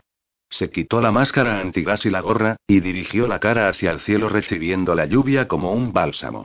Ya solo lo acompañaban dos soldados que esperaron sin hacer gesto alguno, con las armas preparadas. El tercero sufrió un ataque al entrar en una habitación, un infectado salió del cuarto de baño y le mordió en un brazo, el teniente mató primero al infectado y después al soldado. Revisen la terraza fue lo que ordenó antes de volver a colocarse la máscara. ¿Has oído eso? preguntó Julián. Esos disparos venían de arriba. Cuando se asomen nos verán y nos matarán como a conejos. No hay vuelta atrás, sentenció Julián. Vamos entonces, dijo Eva, y se disponía a empezar a empujar con todas sus fuerzas cuando Julián le agarró del hombro. Espera, se me ha ocurrido una idea. Julián se la explicó con detalle pero con urgencia, atropellando las palabras. Eva entendió perfectamente y, aunque se negó al principio, no pudo negar que tal vez fuese la única opción, y al final aceptó. Mientras hablaban no dejaban de vigilar en todas direcciones, pero sobre todo hacia arriba. Se miraron durante unos instantes y, después de abrazarse por si no volvían a verse en este mundo, a la de tres pusieron en práctica el loco plan de Julián. Eva subió en el contenedor y se agachó. Julián, después de quitar los frenos a las ruedas, comenzó a empujar con todas sus fuerzas. Unos 25 metros los separaban del muro. A mitad de camino, más o menos, serían visibles por los soldados que estaban abajo.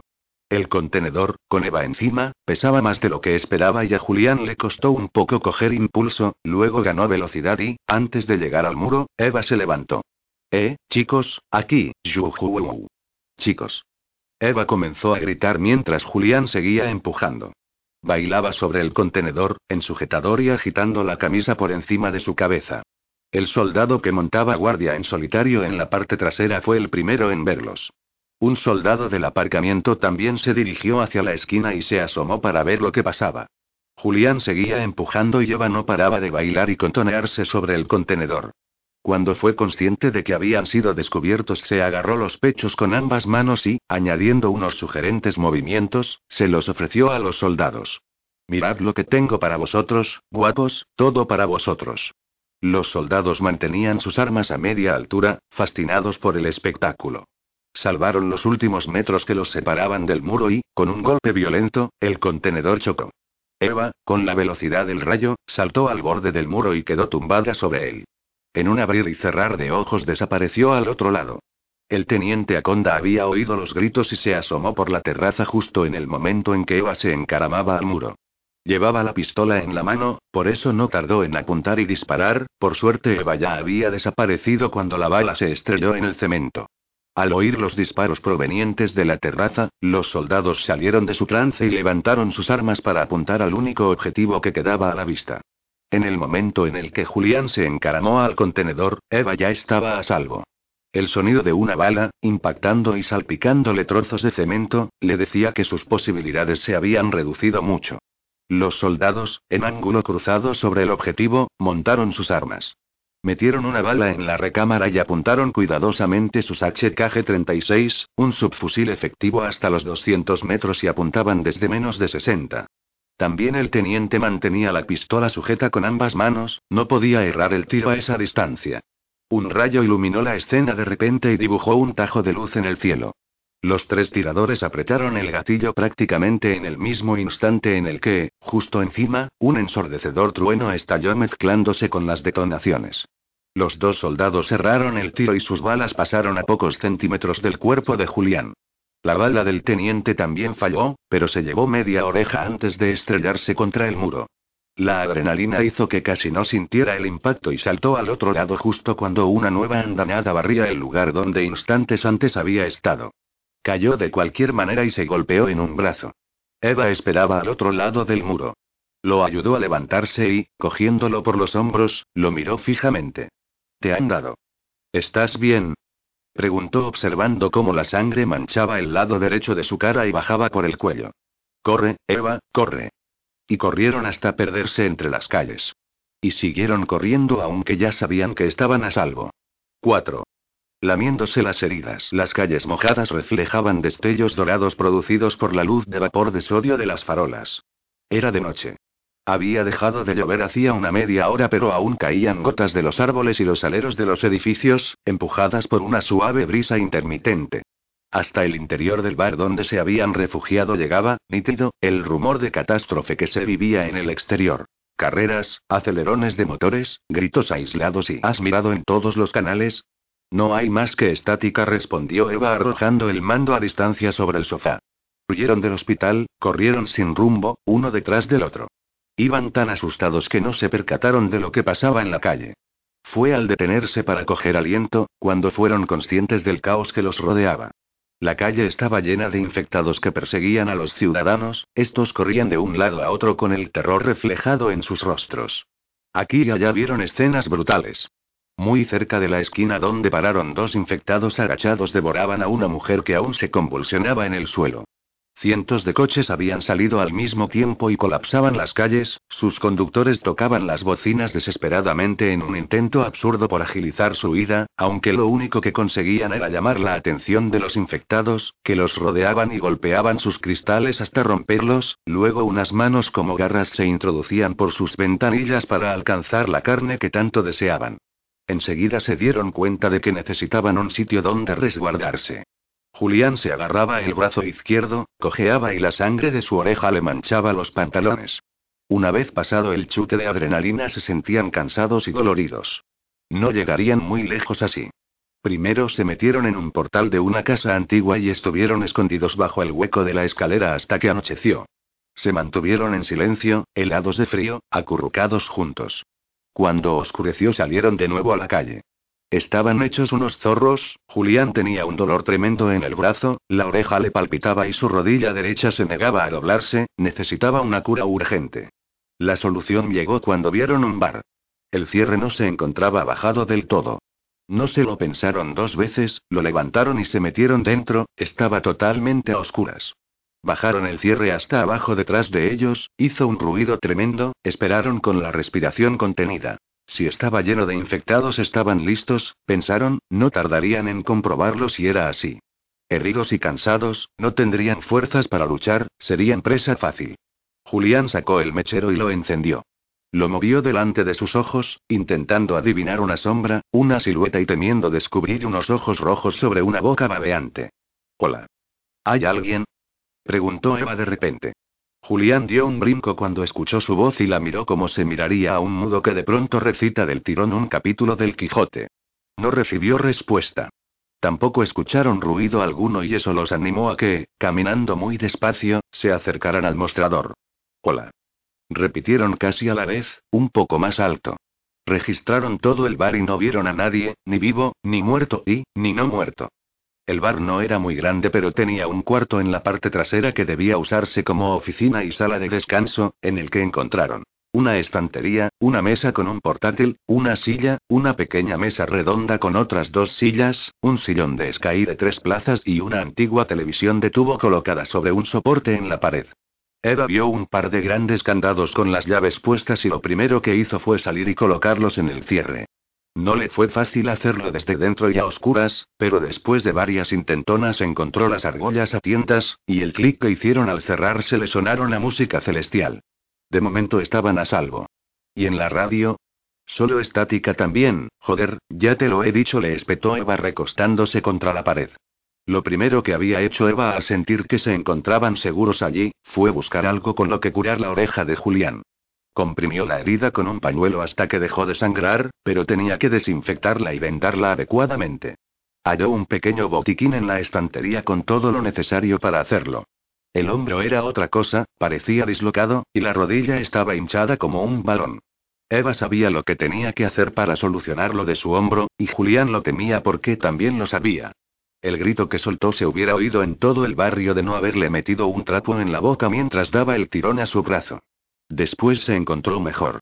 Le confeccionó un cabestrillo con un par de trapos de cocina y le dio un analgésico. Con la rodilla poco pudo hacer, le colocó una bolsa con hielos que sacó de una nevera bajo el mostrador y procuró que la pierna quedara bien estirada.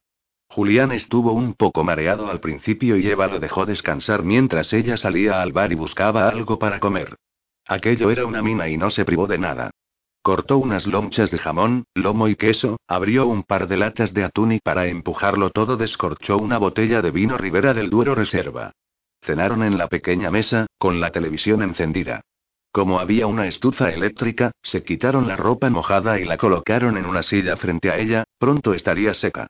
Tan solo un canal emitía, el hombre que hablaba no era un presentador habitual. Estuvieron de acuerdo en que probablemente sería algún técnico que los tenía bien puestos. Su discurso intentaba ser tranquilizador, pero su cara decía lo contrario.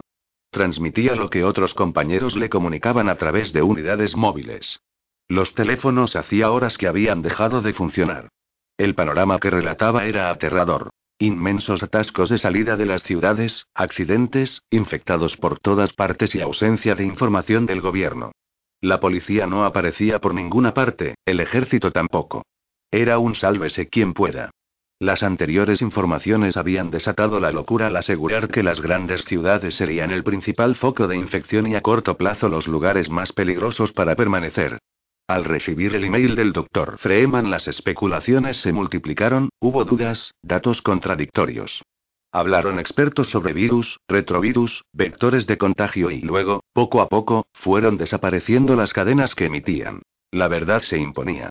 Normal, cuando ves a tu vecino del sexto comiéndose a tu vecina del segundo no hace falta que te digan nada para saber que la cosa está jodida.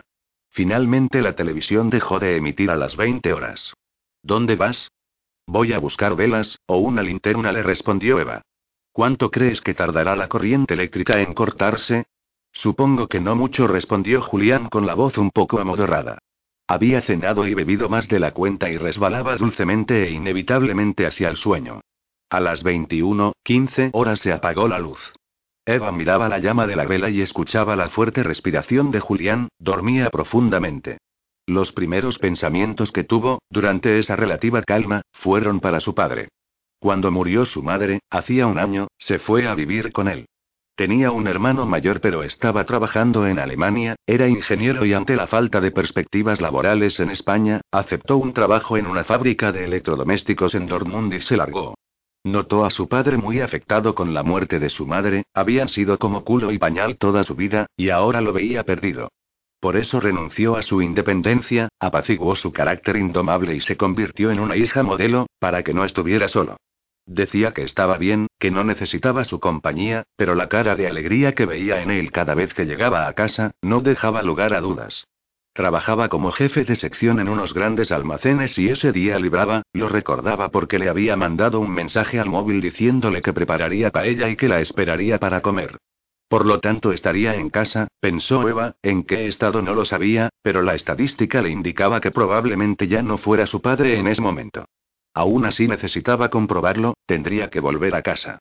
Sentada sobre un cojín, en una esquina de aquel pequeño espacio, empezó a amodorrarse.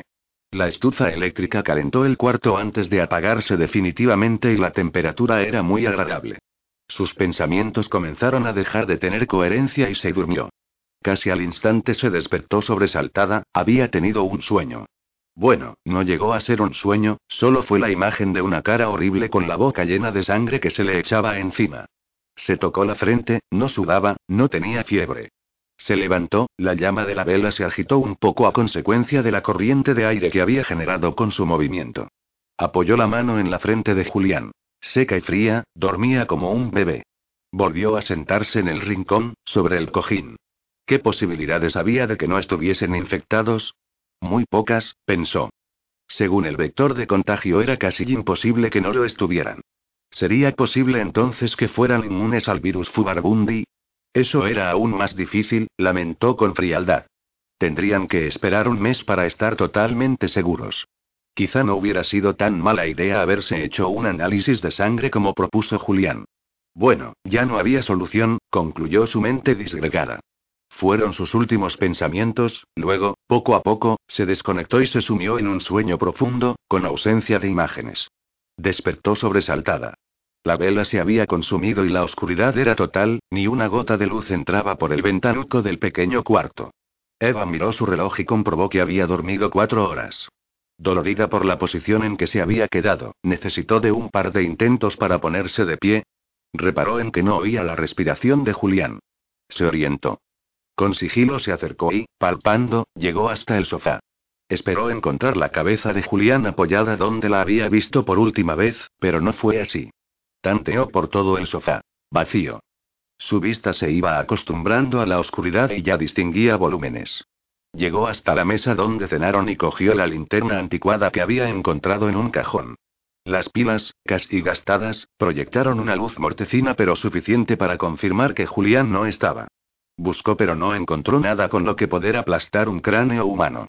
No se atrevió a hablar.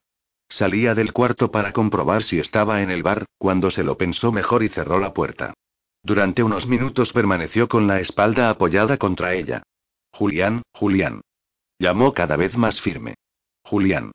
No estaba segura de que su voz pudiera oírse bien y temía gritar más.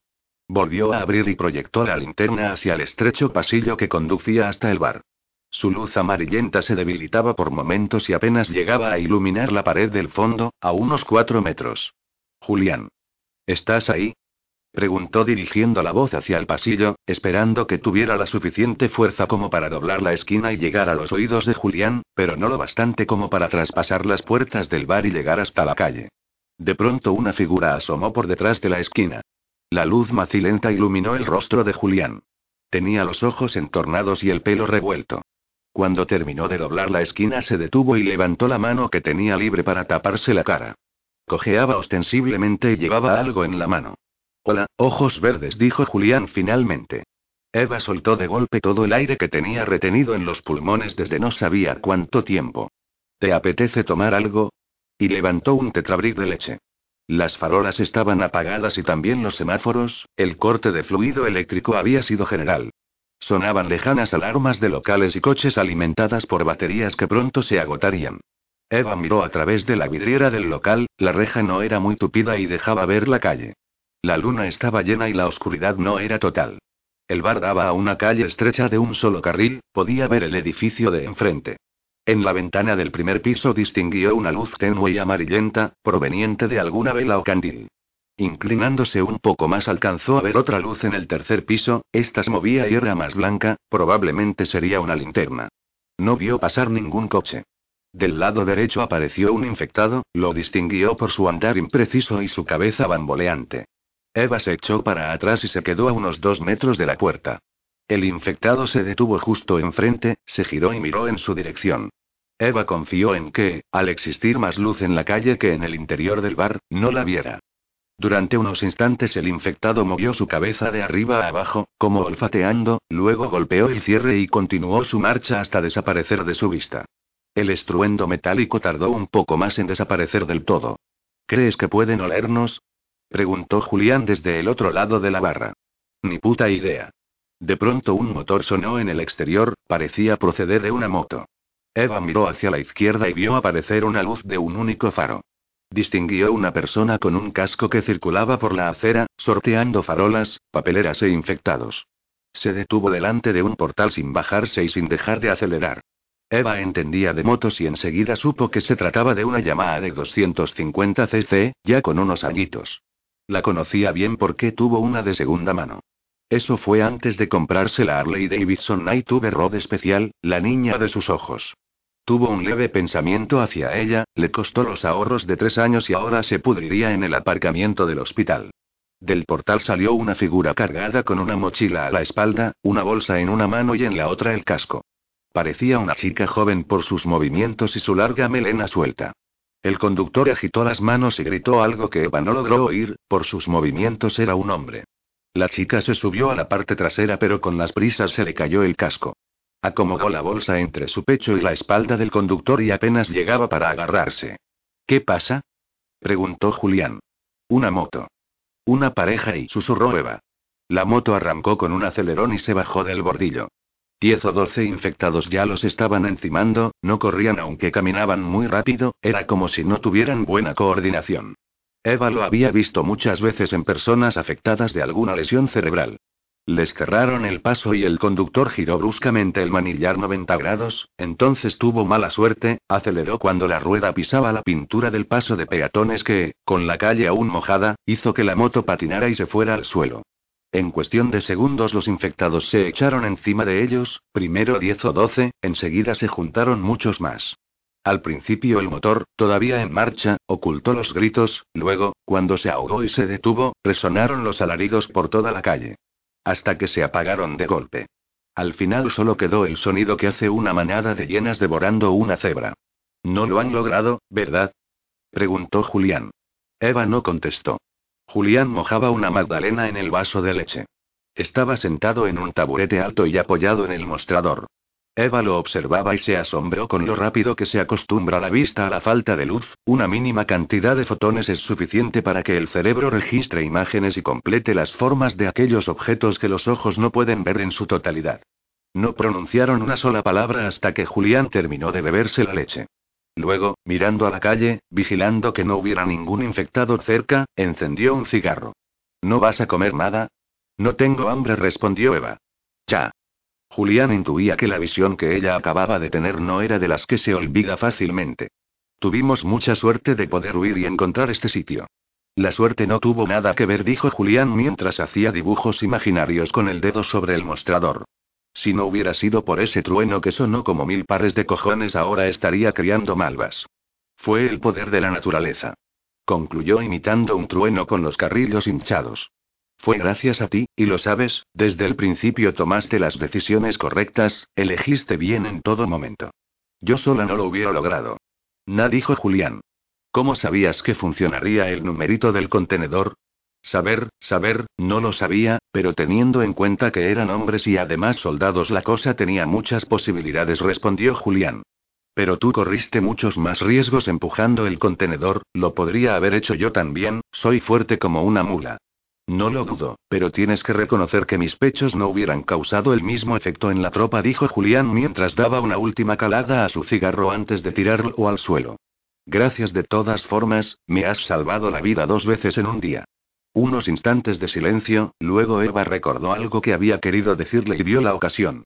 Quería disculparme por lo que te dije en la terraza del hospital. ¿En la terraza? ¿A qué te refieres? preguntó Julián con sinceridad. Cuando te llamé irresponsable por tomar drogas en el trabajo. Ah, eso, no te preocupes. Eran solo unos porritos los que me fumaba de vez en cuando con mi colega del laboratorio. Exageré un poquito para impresionarte, a las chicas les gustan los chicos malos, dijo Julián y se encendió otro cigarro. A mí me gustan los chicos buenos y valientes, concluyó y palmeó el hombro de Julián. Al instante se arrepintió. Julián dio un respingo, se le estaban pasando los efectos del analgésico y tenía unos dolores tremendos en el hombro y en la pierna, dolores que habían hecho que se olvidara de su oreja. Cuando Eva lo golpeó, aunque fue suavemente, le pareció que le clavaban mil agujas en el brazo. Lo siento, lo siento. ¿Te he hecho daño? Ya te digo. Eva miró su reloj. Eran las seis, quince de la mañana. Masticaba con desgana unos cacahuetes. Observó a Julián mientras tarareaba una canción incompresible. Debo ir a mi casa, dijo de pronto Eva. Tengo que ver si mi padre está bien. Ya, y luego nos vamos los tres de cañas. Lo digo en serio, Julián. Nunca podría perdonarme no haberlo intentado. No vivo muy lejos de aquí, continuó Eva y se acercó a la puerta, se recostó contra la pared y miró la calle en general, luego centró la vista en la izquierda. Con esa moto sería fácil. Sí, claro, pregúntales a esa pareja. Ah, lo siento, que no te van a poder contestar y porque están repartidos en la puta tripa de una treintena de engendros come humanos. ¿Tú no quieres saber si tu familia está bien? ¿Y esa novia tuya, no desearías estar con ella en estos momentos? No tengo hermanos y mis padres viven en Londres. En cuanto a la novia y bueno, es una follamiga nada más, exageré un poco, ya sabes y... Confesó Julián dejando la frase inacabada. Un poco de carga melodramática para impresionar a una chica. Más o menos dijo Julián. Ya. Julián se bajó del taburete apoyándose en la barra y caminó cojeando hasta Eva, que no dejaba de mirar hacia afuera. Es posible hacerlo, Julián, la moto tendrá las llaves puestas, solo está calada. Ahora hay menos infectados, ellos son lentos, es posible si lo hacemos rápido, y cayó y miró a Julián que aún no había llegado a su lado. Vio su brazo en cabestrillo, su cabeza vendada y su cojera. Julián no dijo nada cuando llegó a su lado, su imagen se explicó por sí sola. Tengo que saber si mi padre está bien, tengo que saberlo, repitió con un hilo de voz. Antes de que Eva se volviera a mirar la calle, Julián distinguió el brillo de un par de lágrimas que resbalaban por sus mejillas. Yo te ayudaré. La idea de Julián era sencilla. Él distraía a los infectados mientras ella corría hacia la moto y salía zumbando. Tardó un minuto en contársela y media hora en convencerla. Eva se había puesto una chaqueta acolchada que había encontrado en el almacén, sucia y rota, pero que la protegería del frío, y Julián llevaba en las manos una cacerola y un cucharón metálico. Ya habían quitado los candados y esperaban junto a la puerta. Eva miró en dirección a la moto, luego a Julián. ¿Estás seguro? Sabes perfectamente que conmigo sería imposible. Mira cómo estoy. Y también sabes que sin una distracción, tú tampoco lo lograrías. Tienes que llegar hasta la moto, levantar los más de 100 kilos que debe pesar, arrancarla y salir pitando. Hazme caso, es la única forma, explicó Julián esperando zanjar un asunto que llevaba tiempo intentando hacer. Bueno, ha llegado el momento. Ya sabes lo que te he dicho, en cuanto los veas venir hacia ti, corre todo lo que puedas y vuelve a entrar. El candado está preparado, con que pongas uno será suficiente. Luego te quitas de su vista, no esperes a que yo me vaya, le dijo Eva casi susurrando. Vale, vale. No. Vale, no. Mírame. Le increpó Eva, esta vez un poco más alto y cogiéndolo de la barbilla para que la mirara fijamente. Haces exactamente lo que hemos acordado. Ok. Saldré, haré sonar un poco la zambomba y me vuelvo a casa, entendido. Sin mirar atrás. Sin mirar atrás, repitió Julián un poco zumbón. Luego te lo tomas con tranquilidad, descansas, te recuperas, te pones en forma y esperas a que vuelva a buscarte. Aquí tienes comida y bebida, y un sitio donde dormir resguardado del frío. Ah, y una máquina de tabaco entera para ti. Tómatelo como unas vacaciones. Claro, estaré bien. No te muevas de aquí, de acuerdo. Cuando compruebe cómo está mi padre volveré a por ti, te lo prometo. Julián, no te dejaré. Julián no respondió. Volvió a mirar, comprobó toda la calle, se dirigió a Eva y la acarició distraído la mejilla. Luego se agachó un poco en el lado derecho, apoyó la cacerola y el cucharón en el suelo, junto a él, y esperó a que Eva agarrara el cierre con ambas manos por su lado izquierdo. ¿Preparada? Eva asintió con un movimiento de cabeza. Ahora. Gritó Julián. Y con un tirón brusco, empujaron al mismo tiempo. El ruido que produjo el cierre hizo que los infectados giraran sus cabezas. No había muchos, cuatro cerca y algunos más, alejados.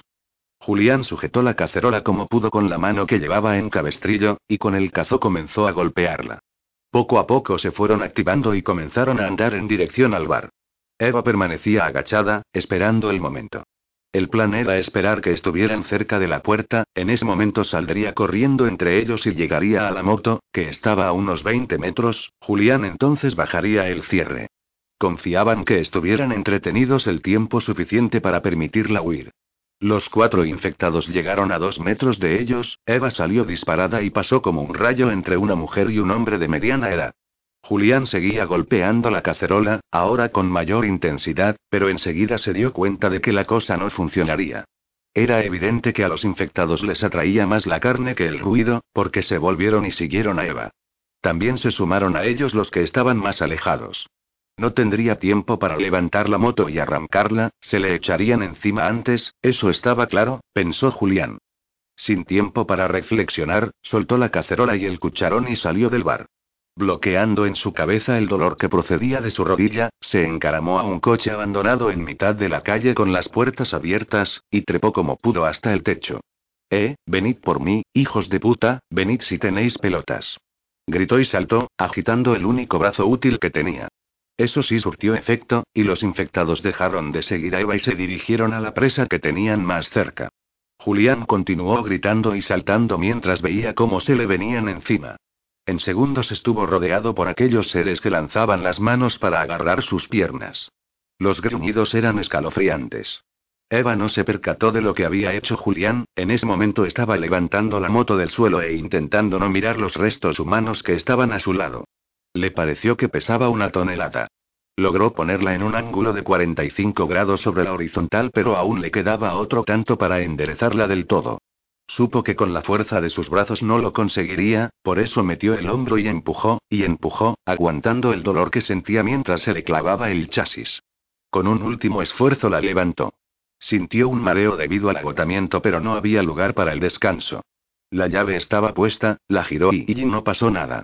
Julián se desplazaba de un sitio a otro sobre la superficie del techo, evitando que esas manos lo agarraran. Si lo lograban estaría perdido. Quizá lo estuviera ya, pero no pensaba en ello, miraba a Eva esperando oír el motor de la moto, nada más. Tranquila, se dijo, tiene que arrancar. Entonces vio a un par de infectados que doblaban la esquina y se dirigían directos a ella, venían de la calle principal. ¿Cuántos podrían venir detrás? Pensó. Volvió a intentarlo sin éxito, el motor producía una especie de tos asmática y nada más. En ese momento miró atrás, con un rápido vistazo quería comprobar si tenía posibilidades de volver a entrar en el bar. Si no había muchos engendros y Julián podía levantar con un brazo el cierre, quizá lo que vio la dejó paralizada. Julián estaba encima de un coche, a unos cuatro metros de la entrada del bar, que continuaba con el cierre subido un metro más o menos, y un grupo de infectados lo rodeaban y trataban de atraparlo. Julián realizaba una especie de baile a la pata coja para evitar que cogieran sus piernas. Hubiera sido una visión cómica en otras circunstancias, en esas parecía lo que era, la danza de la muerte. Pensó que si soltaba la moto ahora y corría hacia el bar, aprovechando que los infectados estaban distraídos, podría entrar y bajar el cierre, pero entonces Julián había otra posibilidad, pero pasaba porque la moto arrancara. Volvió a girar la llave, un ronroneo y poco más. Si no tomaba una decisión rápida los dos serían devorados. Tres espectros más aparecieron por la esquina, se movían más rápido a medida que veían presas a la vista. Un intento más, giró la llave y volvió a escuchar el sonido del fracaso. Maldita sea. Gritó Eva, maldita sea. Y unas lágrimas de impotencia llenaron sus ojos. Julián había asumido que nunca volvería a entrar en el bar. Ahora solo le preocupaba no escuchar el motor de la moto. Eva estaba montada, eso lo veía, pero no arrancaba. ¿Qué demonios hacía? De pronto lo supo. La moto no funcionaba. Eva, si no arranca, corre, corre y vuelve al bar. Deja la moto y vuelve, corre. Ey. Su voz se quebró cuando un infectado logró agarrar su tobillo. Hasta los oídos de Eva llegó la voz de Julián. Estaría a unos 15 metros, pero a ella le sonó como si le viniera del más allá. Iba a bajarse de la moto cuando se dijo. Una vez más, y volvió a girar la llave. Arranca, hija de puta, arranca pero solo escuchó el mismo sonido ahogado, como si no tuviera, joder, claro, la gasolina. Gritó dándose una palmada en la cabeza. Recordó la llave de paso de la gasolina.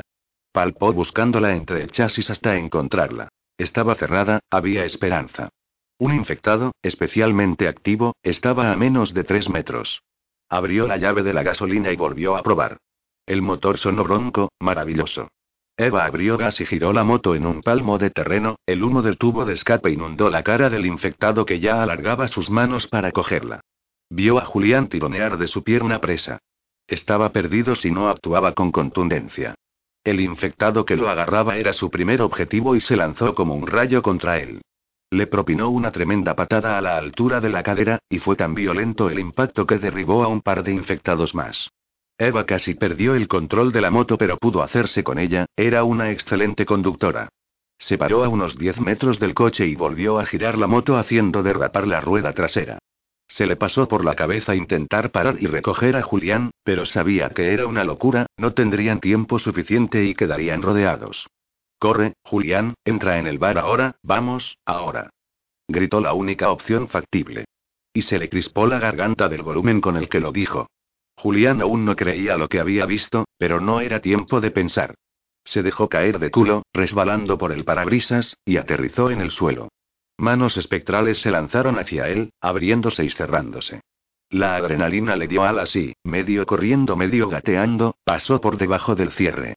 La última gota de energía que le quedaba la usó para alargar su mano y, con un golpe brusco, bajar el cierre. cerró el candado y expulsó el aire contenido en sus pulmones hacía un millón de años. Caído en el suelo, junto a la puerta, miró entre los rostros monstruosamente contraídos de los espectros y buscó a Eva. Oyó el motor de la moto y por fin la vio pasar como un rayo, con el pulgar de su mano izquierda levantado. Hasta nunca, ojos verdes, que tengas suerte.